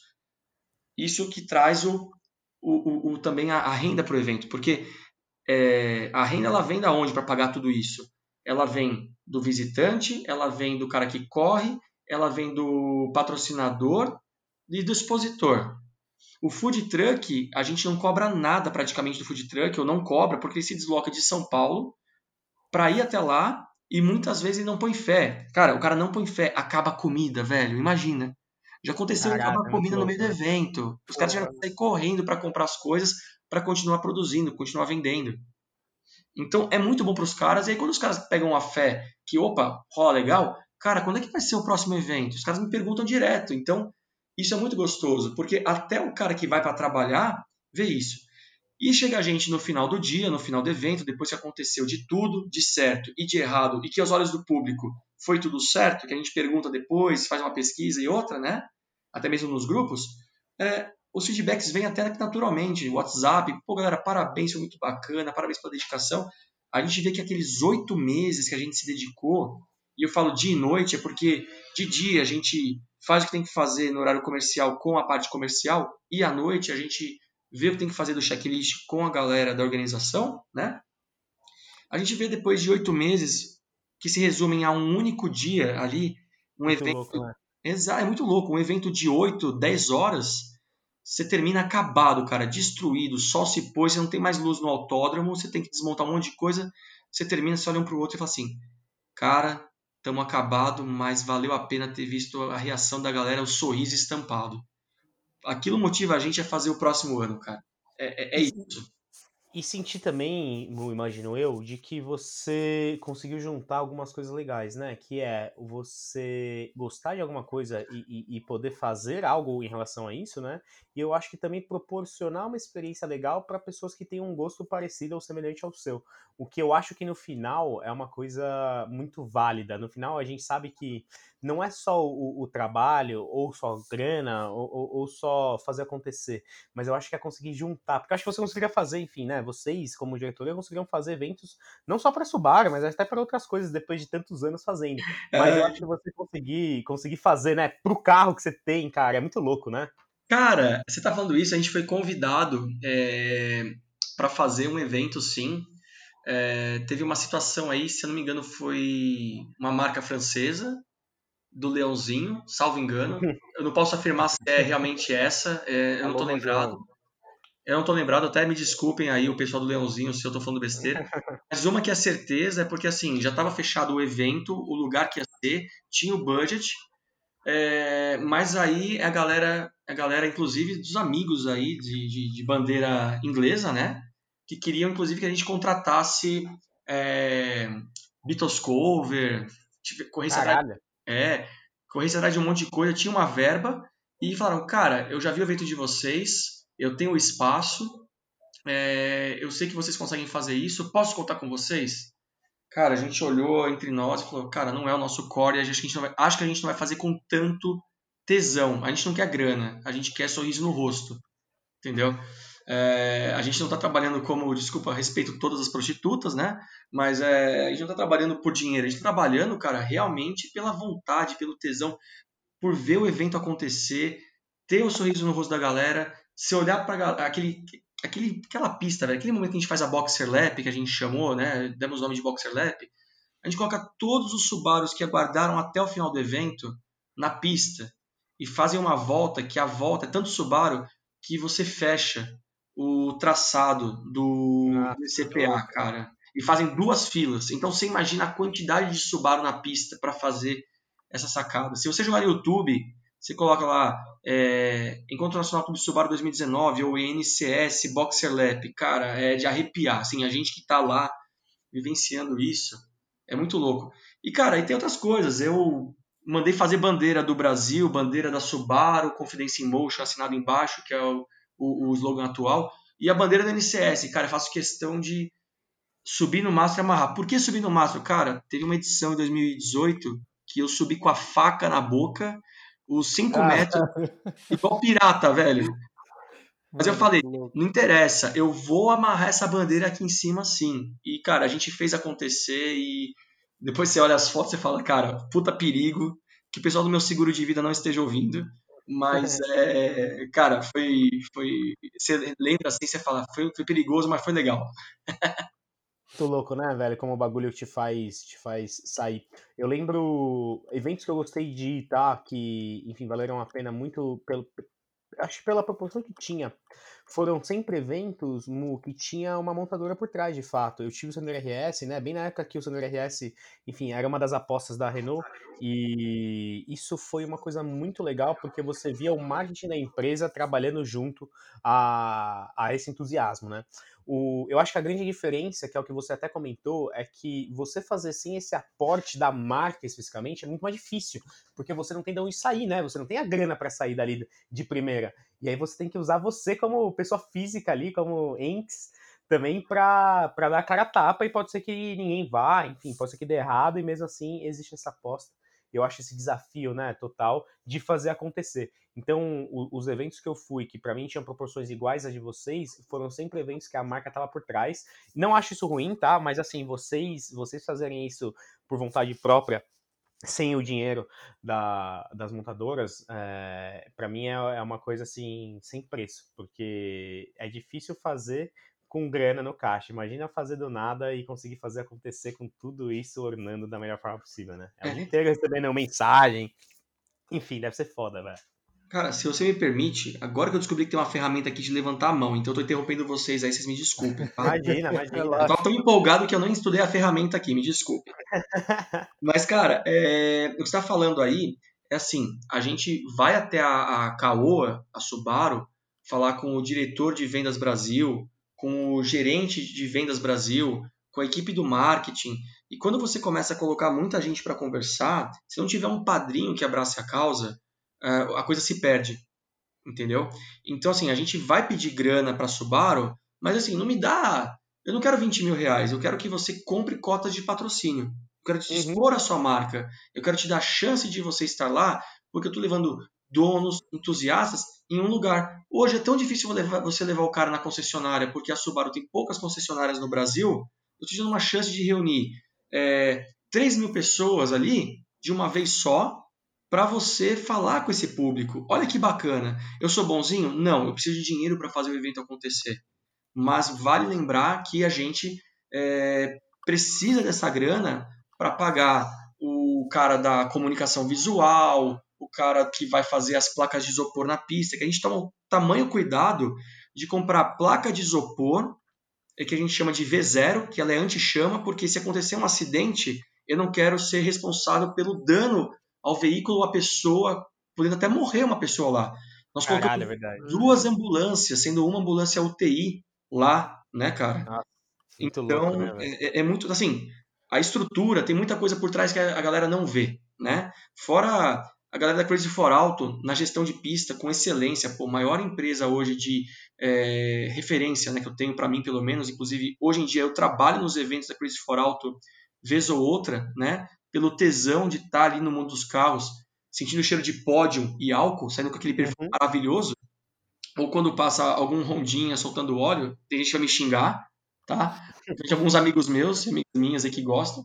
Mas, cara, é... para resumir a história, é... a Crazy for Auto ajuda muito a gente nesse sentido pela capacidade de gestão que eles têm, conhecimento muito bom, e também porque na hora de entrar com a grana para falar vamos, vamos, eles têm o caixa para poder colocar o dinheiro e assinar o contrato e entrar com a responsabilidade aí sobre o evento. Animal, velho. Legal. Murilo, deixa eu falar uma louco, coisinha também, é, que eu acho que é muito importante né, no, no que você disse, que nesse caso de, poxa, é difícil da, da Subaru trazer gente para concessionário porque tem poucas também, tem muita gente que, principalmente que não curte tanto carro, que não conhece muito da marca, né? Ah, já ouvi falar, pô, tal, algum conhecido meu tem um, o carro anda rápido e tal. E eu falo como experiência própria, né? Tipo, eu sempre gostei da marca, assim, conhecia desde pequeno mesmo. É, já vi alguns é, STI, provavelmente, na rua quando era criança, assim, do, dos Hawk, dos Blob, né? Com aquela asa no porta-malas e me chamava atenção.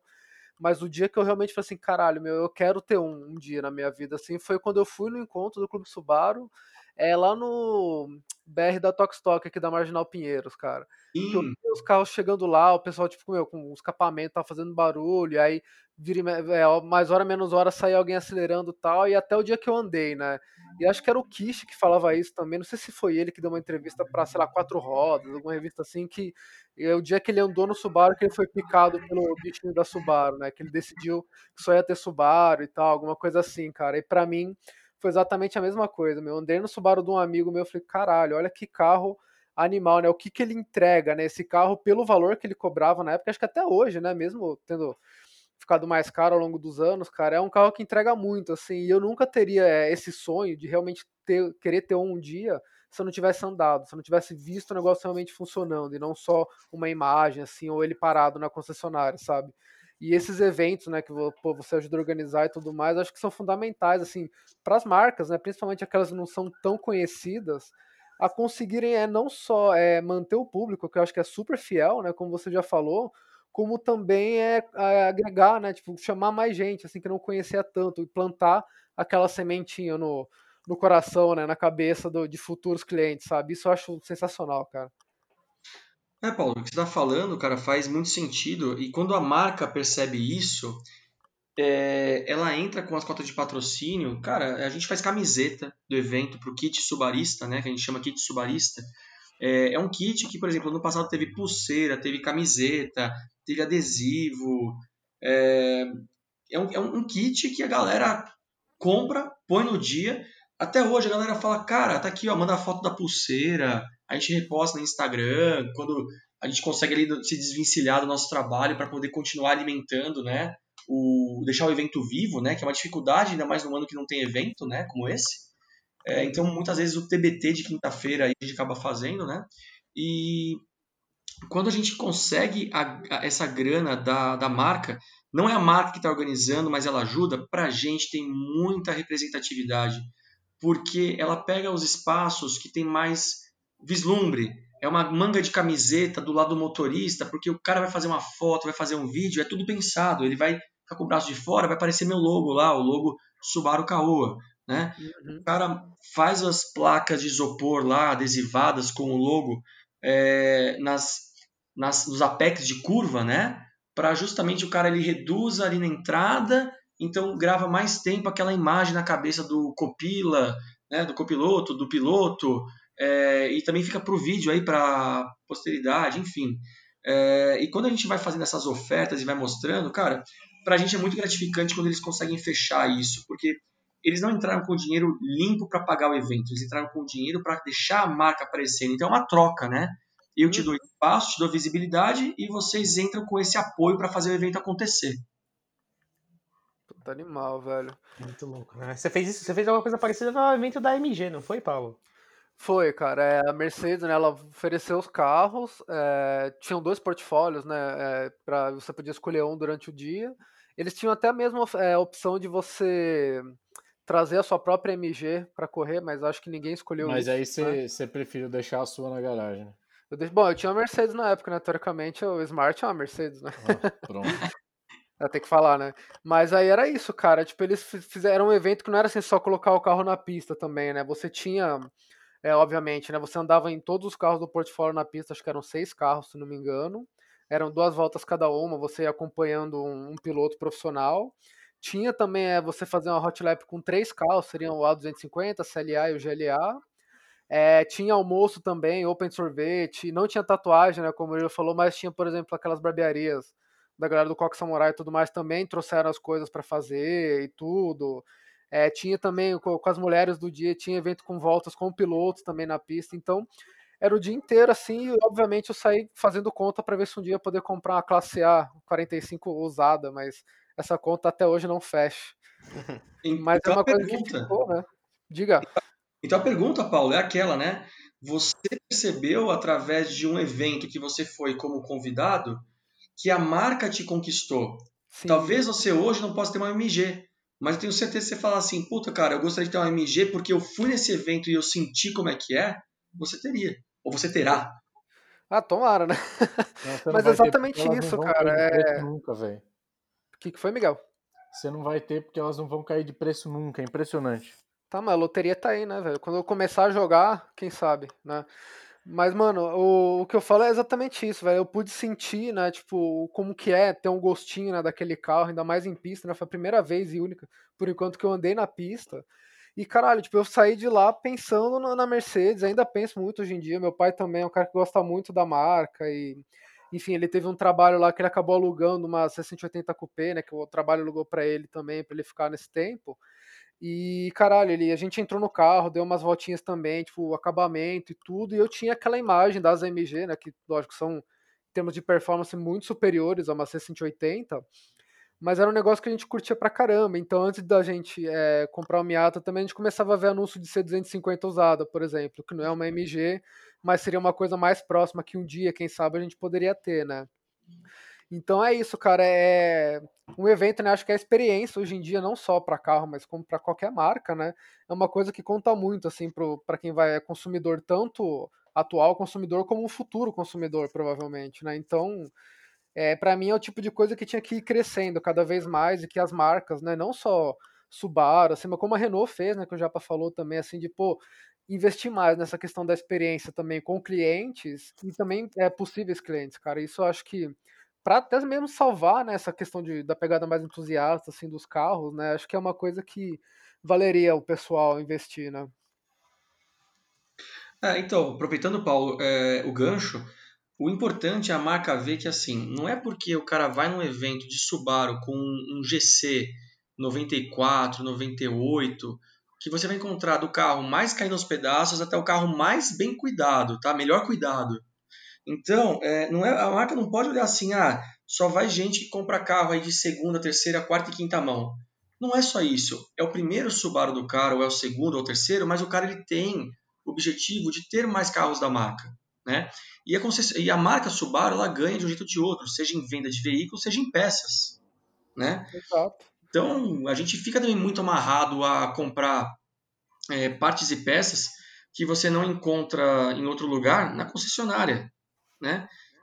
Então, é esse ponto que também tem que abrir o olho. Não é porque o cara está é, aparecendo com um carro mais antigo, eu falei GC, mas pode ser Blob, até mesmo um Shark como o meu, que é 2011, que está com 106 mil quilômetros. Caralho. Que o cara vai. Que o cara não vai comprar um, um modelo zero.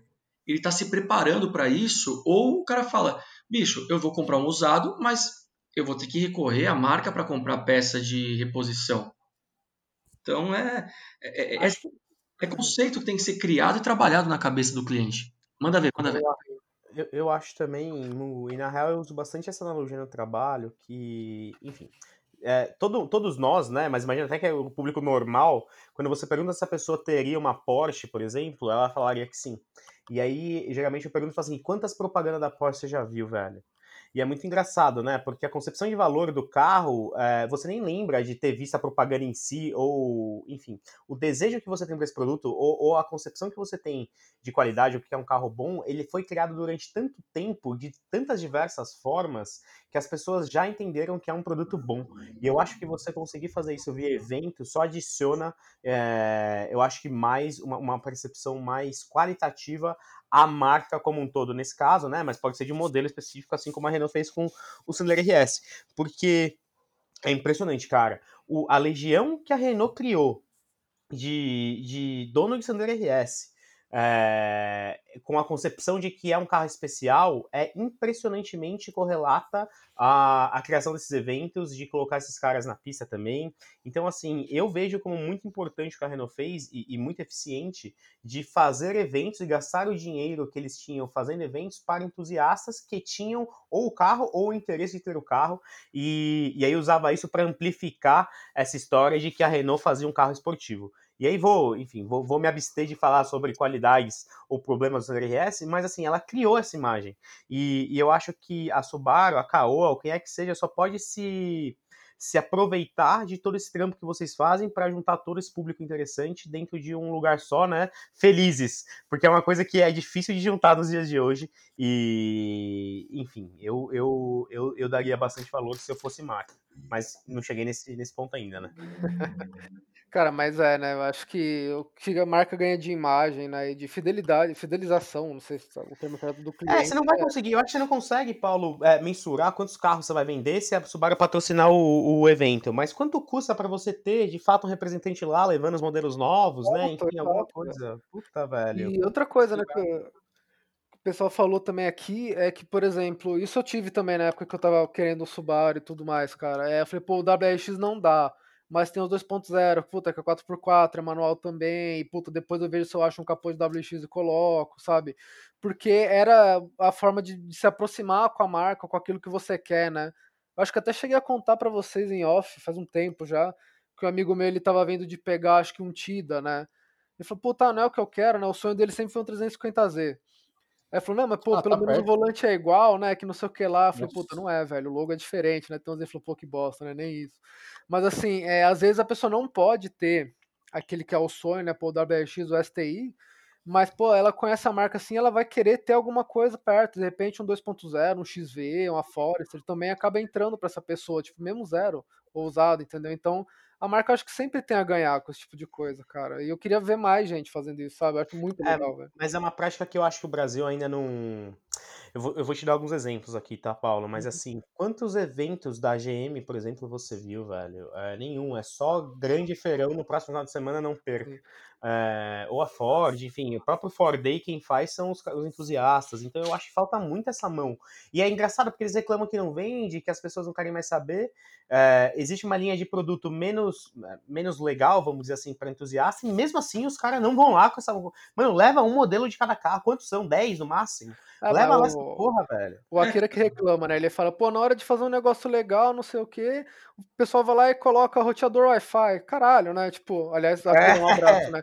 Mas é isso, tipo, eu tava conversando disso outro dia com a Akira também, tipo, é, as montadoras para carro e para moto, elas estão tentando deixar é, os veículos, né, os produtos deles mais legais, tentando transformar eles em outra coisa, entendeu? Então, Em tipo, uma que nem a- casa.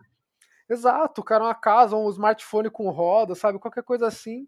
Então, aquela qualidade de carro, né? Que eu vi um post bem interessante no Car Throttle, do cara falando que, tipo, porra, a BMW parece que perdeu o jeito, né? Quando você falava em carro que, assim, é, que era possível comprar, né? Quando era um carro absurdo de caro e tudo mais, com desempenho esportivo, com tecnologia e segurança, BMW era uma referência, porque, puta, era um carro que tinha um filho legal pra caralho, tração traseira e tudo mais. E hoje em dia não tem mais, eles saem que os modelos parecem meio anestesiados, tirando, né, o, o- os A M, série, né? né? Aham. Então, e ele falou assim, pô, alguma das marcas que ainda estão fazendo isso hoje, né? Ele citou o exemplo da Mazda, né? Que tem, é, tá fazendo bastante carro, assim, com, com cara de carro mesmo, né? Com as qualidades de carro que você quer, né? E também da Subaru, que muita gente reclamou do BRZ novo, por exemplo, né? Pô, a gente tá esperando o turbo e não veio porque já tem o motor 2.4 turbo e tudo mais. E aí também pode ser uma coisa de marketing, mas para mim faz muito sentido, até porque o meu TCC foi inspirado nesse carro e era um dos motivos de eu gostar do carro que eles falavam, né? O Murilo mesmo falou aqui, né? O motor boxer é uma das vantagens dele é o centro de gravidade mais baixo, né? E o 2.4 da Subaru, ele tem um turbo montado, acho que é embaixo dele, alguma coisa assim, desses novos, né? Então o motor teria que ficar um pouco mais para cima, eu queria prejudicar no centro de, de massa do carro, né? E eh, consequentemente na estabilidade.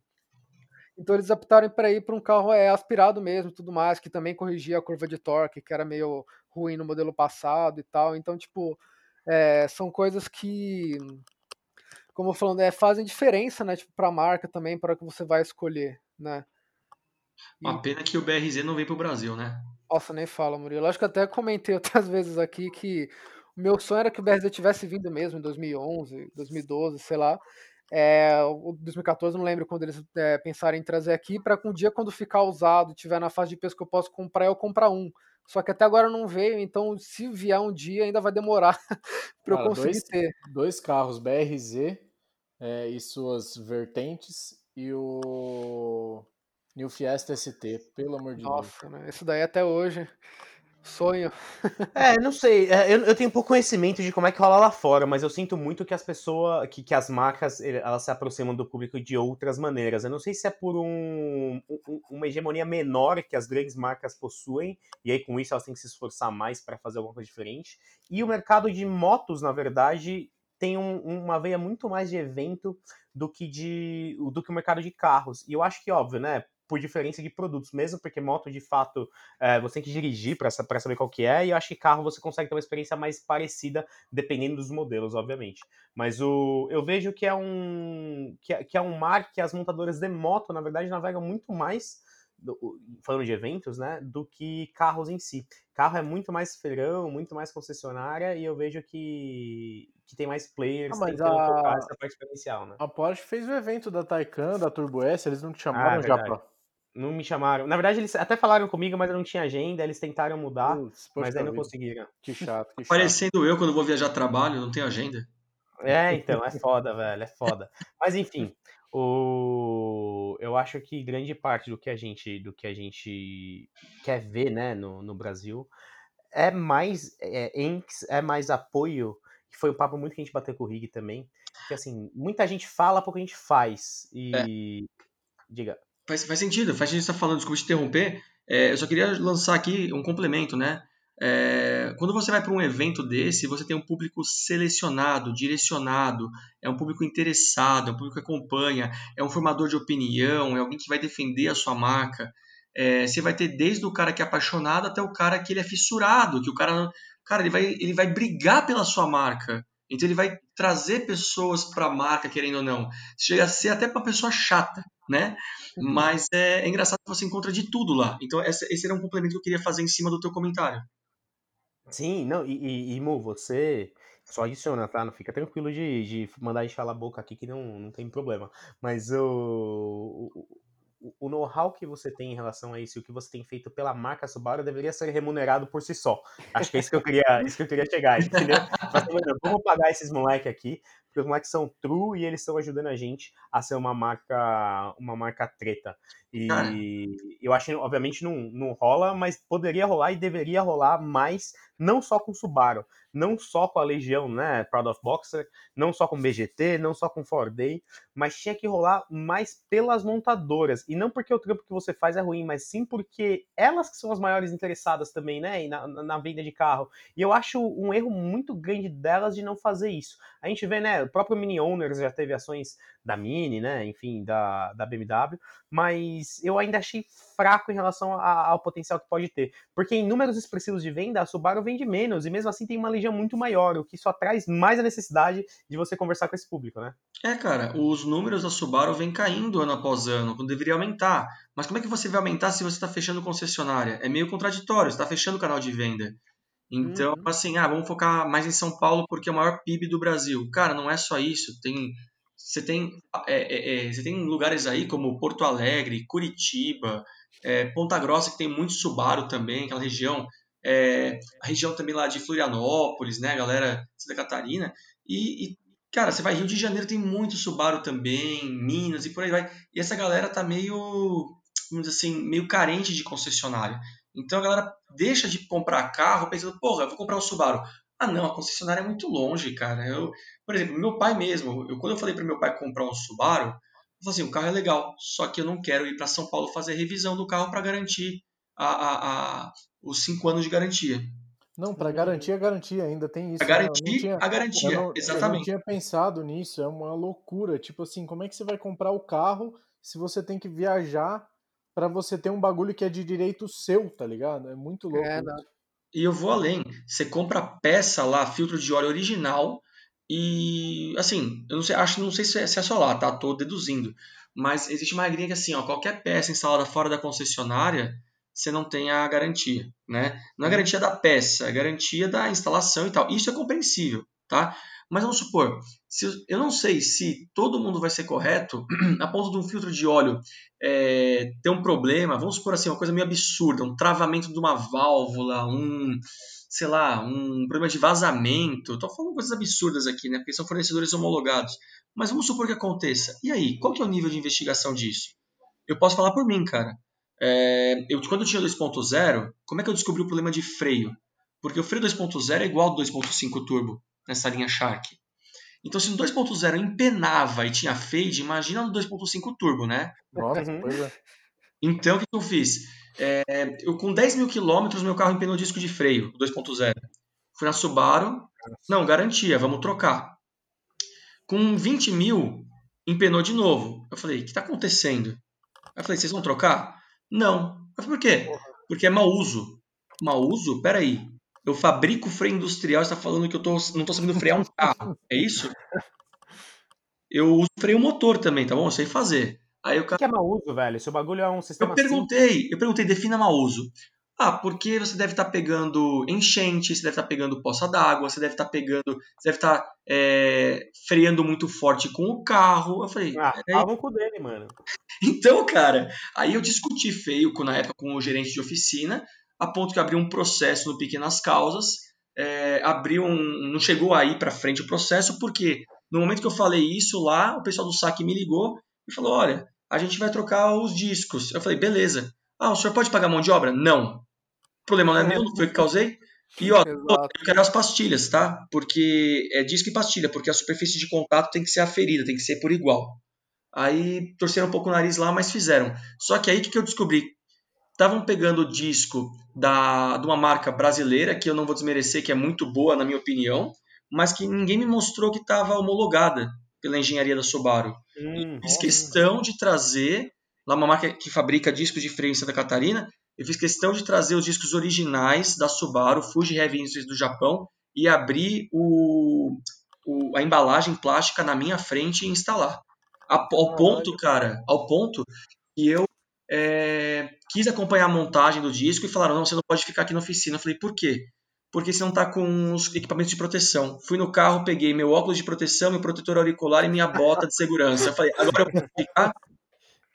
Nossa, tá ligado que esse cara deve estar te xingando até hoje, né? Sim. É, ele participa do Encontro Nacional Clube Subaru como Porra. um expositor e patrocinador. Eu não sei se ele guarda mágoas, Uhum. Mas, assim, ele encontrou no Encontro Nacional Clube Subaru uma forma dele também aparecer para os clientes dele.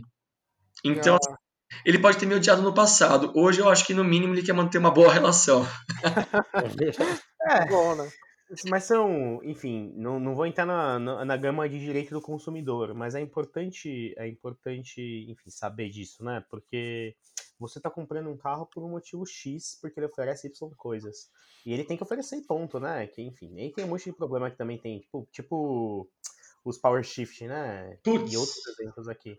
Mas é, não acho errado ir atrás, não. Não sei se eu iria até aí. Eu também briguei na Triumph, é, mas paguei, porque era o freio dianteiro também, e de moto é foda ficar sem freio. Uhum. Mas, mas tive, tive um, um problema parecido, no qual os caras simplesmente não conseguem explicar como é que um freio Brembo dura 3 mil quilômetros num produto que tem 200 quilos, tá ligado? Ele falou assim, meu, nem se eu andasse com a, man, com a mão no manete do freio, esse, essa pastilha devia acabar com 3 mil quilômetros. Mas você, aí, você tá falando de pastilha original. Você chegou a procurar original, performance? original, original, é, original Brembo, vindo da casa do Karachi, da Itália, e o bagulho durou 3 mil quilômetros. E aí eu comecei a ler um pouco sobre isso, Mu, e aí parece que, dependendo da montadora, dependendo do produto, eles colocam, é, na verdade eles fazem um acordo com a fornecedora para que os produtos fiquem mais baratos e, consequentemente, tenham menos vida útil.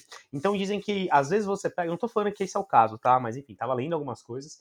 Então, às vezes você pega pneus é, que você encontra no mercado, P7, né, cinturato, enfim, que muitas vezes, às vezes, quando ele vem num carro, ele já, ele- não é que ele já vem gasto, mas ele vem com menos espessura para os caras, pros caras economizarem junto ao fornecedor. Não sei se é o caso do pneu, tá? Mas é muito louco pensar É. que existe esse tipo de, de, de coisa, né? É muito curioso porque eu sempre tive para mim assim. é, vamos, vamos recapitular aqui a situação, né?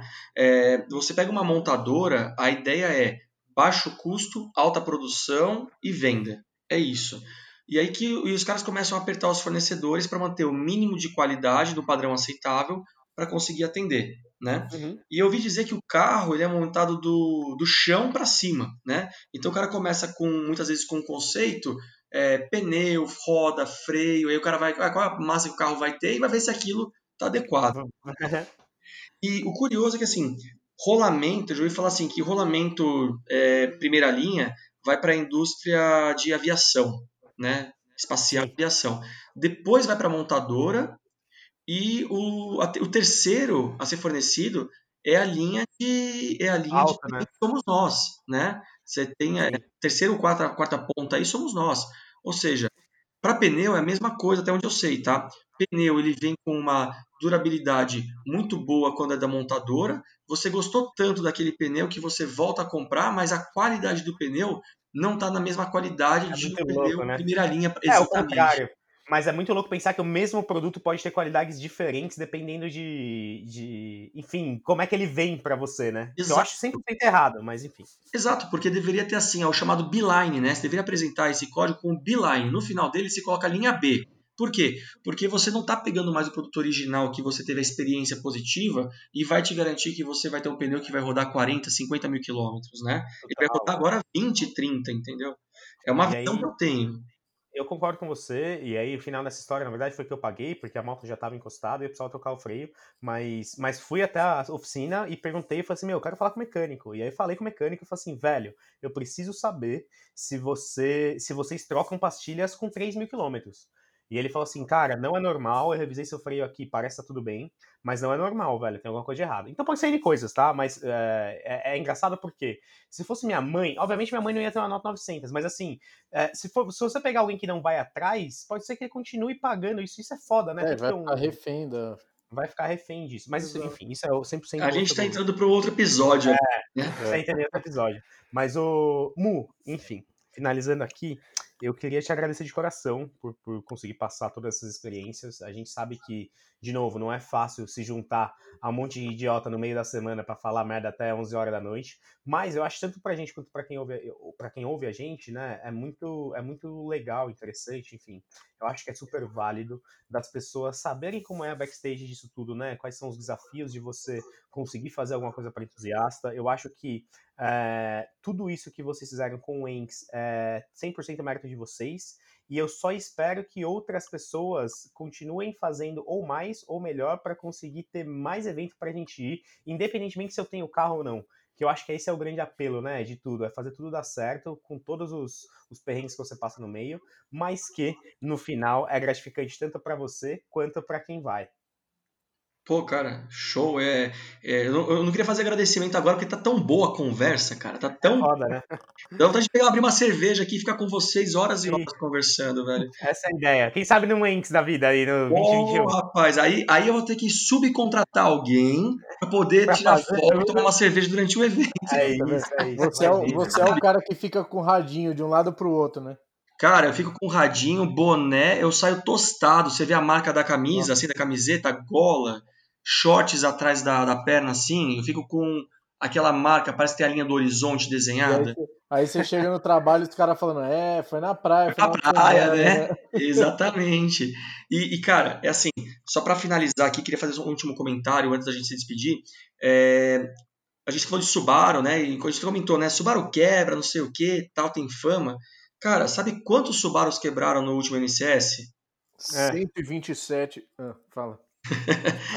Dois, por qual motivo eles colidiram juntos na pista? Nossa. A quebra não foi mecânica, a quebra foi barbeiragem. E você está indo pro carro, com o carro para a pista, você está assinando um termo de responsabilidade. Então, meu amigo, vá com calma, vá com prudência e, por favor, é, veja onde você está situado na pista para você não virar o empata foda ou ser o que eu ia falar, que eu ia, é, resumindo aqui, aquele cara que estava falando do, né, mandar um abraço pro pessoal da, de luz de neblina, né? É a galera que segura a pista da esquerda e que fere aí alguns artigos do Código de Trânsito Brasileiro. Se eu tô com pressa, eu tenho meus motivos e você não tem que ficar fiscalizando isso. Quem tem que fiscalizar isso é a Polícia Rodoviária Federal ou, ou os e militares. estar tá fiscalizando quem que tá, quem tá dormindo na esquerda, né, na verdade. É, Exatamente. Também, também. Mas enfim, então com isso eu só tenho a agradecer. Não sei se os meninos também, enfim, querem, querem finalizar com alguma coisa, mas está super convidado para voltar quando quiser e não vejo a hora, na verdade, de a gente poder sair de fato de casa para a gente conseguir curtir um pouco, né, é, essa, essa vida e, e os entes da vida que vão acontecer com muito sucesso em 2021. Cara, obrigado de coração. Acho que o Miguel e o Paulo ainda é, vão, vão falar aí, né? O... Com certeza. Então eu vou, eu vou deixar para falar por último, assim eu agradeço a todos vocês. Beleza, então vou aproveitar, Murilão, cara, é falar assim de verdade, a puta admiração que, que a gente tem, assim, eu pelo menos, imagino que os meninos também, por esse tipo de trabalho que você faz, cara, como o Rig da Outlet Guide falou pra gente também, é muito difícil você ver gente assim que que sai para correr atrás das coisas, coloca a mão na massa, né? E como faz falta, cara, é ter esse tipo de coisa para quem gosta de carro, porque o que a gente mais gosta é poder andar no carro, é poder né, falar sobre carro, respirar, viver, né? Essa paixão que a gente tem. E é por causa de gente como você, assim, que a gente tem essa, esses respiros, né, cara, no, na nossa vida, assim, pô, em eventos, né, esporádicos e tudo mais. E, puta, mano, é, é admirável mesmo, assim, a força de vontade que, que você tem que ter para correr atrás das coisas. E, meu, de verdade mesmo, cara, meus parabéns, velho. É muito legal ver esse tipo de trabalho, cara. Valeu, valeu mesmo, cara. Não, é isso aí. Queria também agradecer e, e, falar que justamente precisamos de mais gente, não só como você, mas como nós também, né? Que a gente também, querendo ou não, se desprende de um tempo aí para apresentar um conteúdo para a galera, para desopilar né, todo esse ódio do trânsito da semana. E mais que eu espero em 2021 um, convites né, pro, pro, pro encontro nacional do Clube Subaru e que um dia eu ainda vou ter um, um rockzinho pelo que vou manter pro resto da minha vida. Pô, muito bom, cara, muito bom. É, pode, pode escrever aí que pode cobrar os ingressos que eu vou colocar do meu bolso, porque não tem cortesia lá, vou colocar do meu bolso. Cara, a gente inclusive cobra dos nossos familiares. Brincadeira, a gente paga do nosso bolso para os nossos familiares. Mas é, não, é mano, realmente o evento tem que rodar, cara. A gente paga. Se não tem cortesia, a gente, não, paga. Esquece. Porque não, o bom trabalho eu faço que questão. Eu faço questão. Eu tô convidando, não é o NCS que tá convidando, é o Murilo que tá convidando vocês. Não, senhor, velho. A gente tem que, a gente tem que falar e não pode ser hipócrita nessa hora. Se vocês fazem precisa do dinheiro, a gente tem o dinheiro. Trabalha pra poder ter o dinheiro pra curtir o que a gente gosta. Senão, eu pago, senão pelo hora. menos eu pago em, em desenho do Subaru. Ó, a pergunta. Ó, o cara já querendo a pergunta já. É, ele vai ter, tipo, passe livre por 10 eventos do NCS. É, eu já vi que ele vai, ele vai pedir três ingressos e nós vai ter que pagar para ele por fora. Exatamente. Mas, Mas pra, mas- pra falar pra vocês aqui, cara, é, já chegou minha hora de agradecer? Tem que acabar mesmo? Senta o dedo. É isso, infelizmente, velho. Ah, cara, Uma hora, uma hora um uma hora o bagulho não cabe mais na plataforma, velho. cara, eu acho que eles vão começar a cobrar, vai virar aqui o, o tempo de áudio e falar, assim, ó, você cedeu o limite free. É, Não, mas o pior é que ele corta uma hora. Eu não sei exatamente. Não sei quando. Uma vez. É, mas. Mas ele corta. Bom, então vou tentar agilizar aqui. Pessoal, é, de coração, obrigado por aceitarem essa pauta, né, como uma um, a- trazer, né, para cá, para um espaço tão democrático esse tema que é, é, como organizar, a dificuldade que a gente tem de organizar um evento, como ele nasce. Tem muita gente que acha que só é o evento é lá no dia. Não, ele nasce oito meses antes.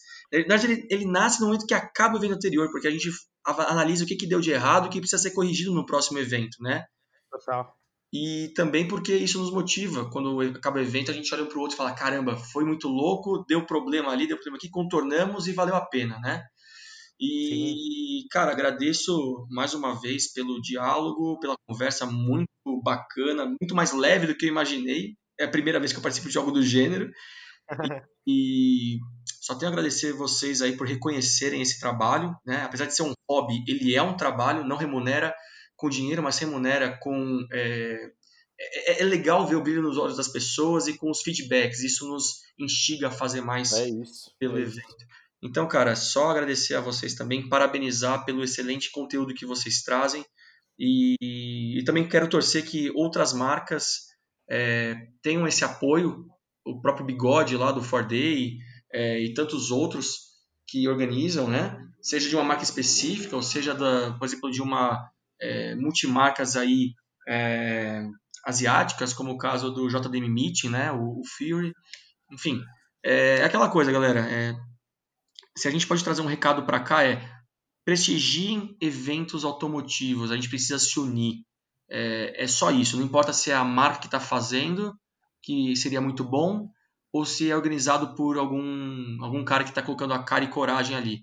Mas prestigiem porque com certeza tem muito suor e dedicação para trazer um evento como uma, que a gente traduz como uma experiência inesquecível para vocês. Valeu! Porra. É isso. É isso. Tá ótimo. Obrigado, viu, Mu? Tamo junto. É... Tá convidada para quando você quiser, mas espero que a vida dê, dê as voltas que a vida dá de fato, que a gente vai se trombar antes desse próximo, dessa próxima vez ainda, pra gente trocar um pouco dessa ideia ao vivo também. Fechou? Assim espero. Valeu! Valeu, Valeu, turma. galera. Abração. Falou, abraço! Falou.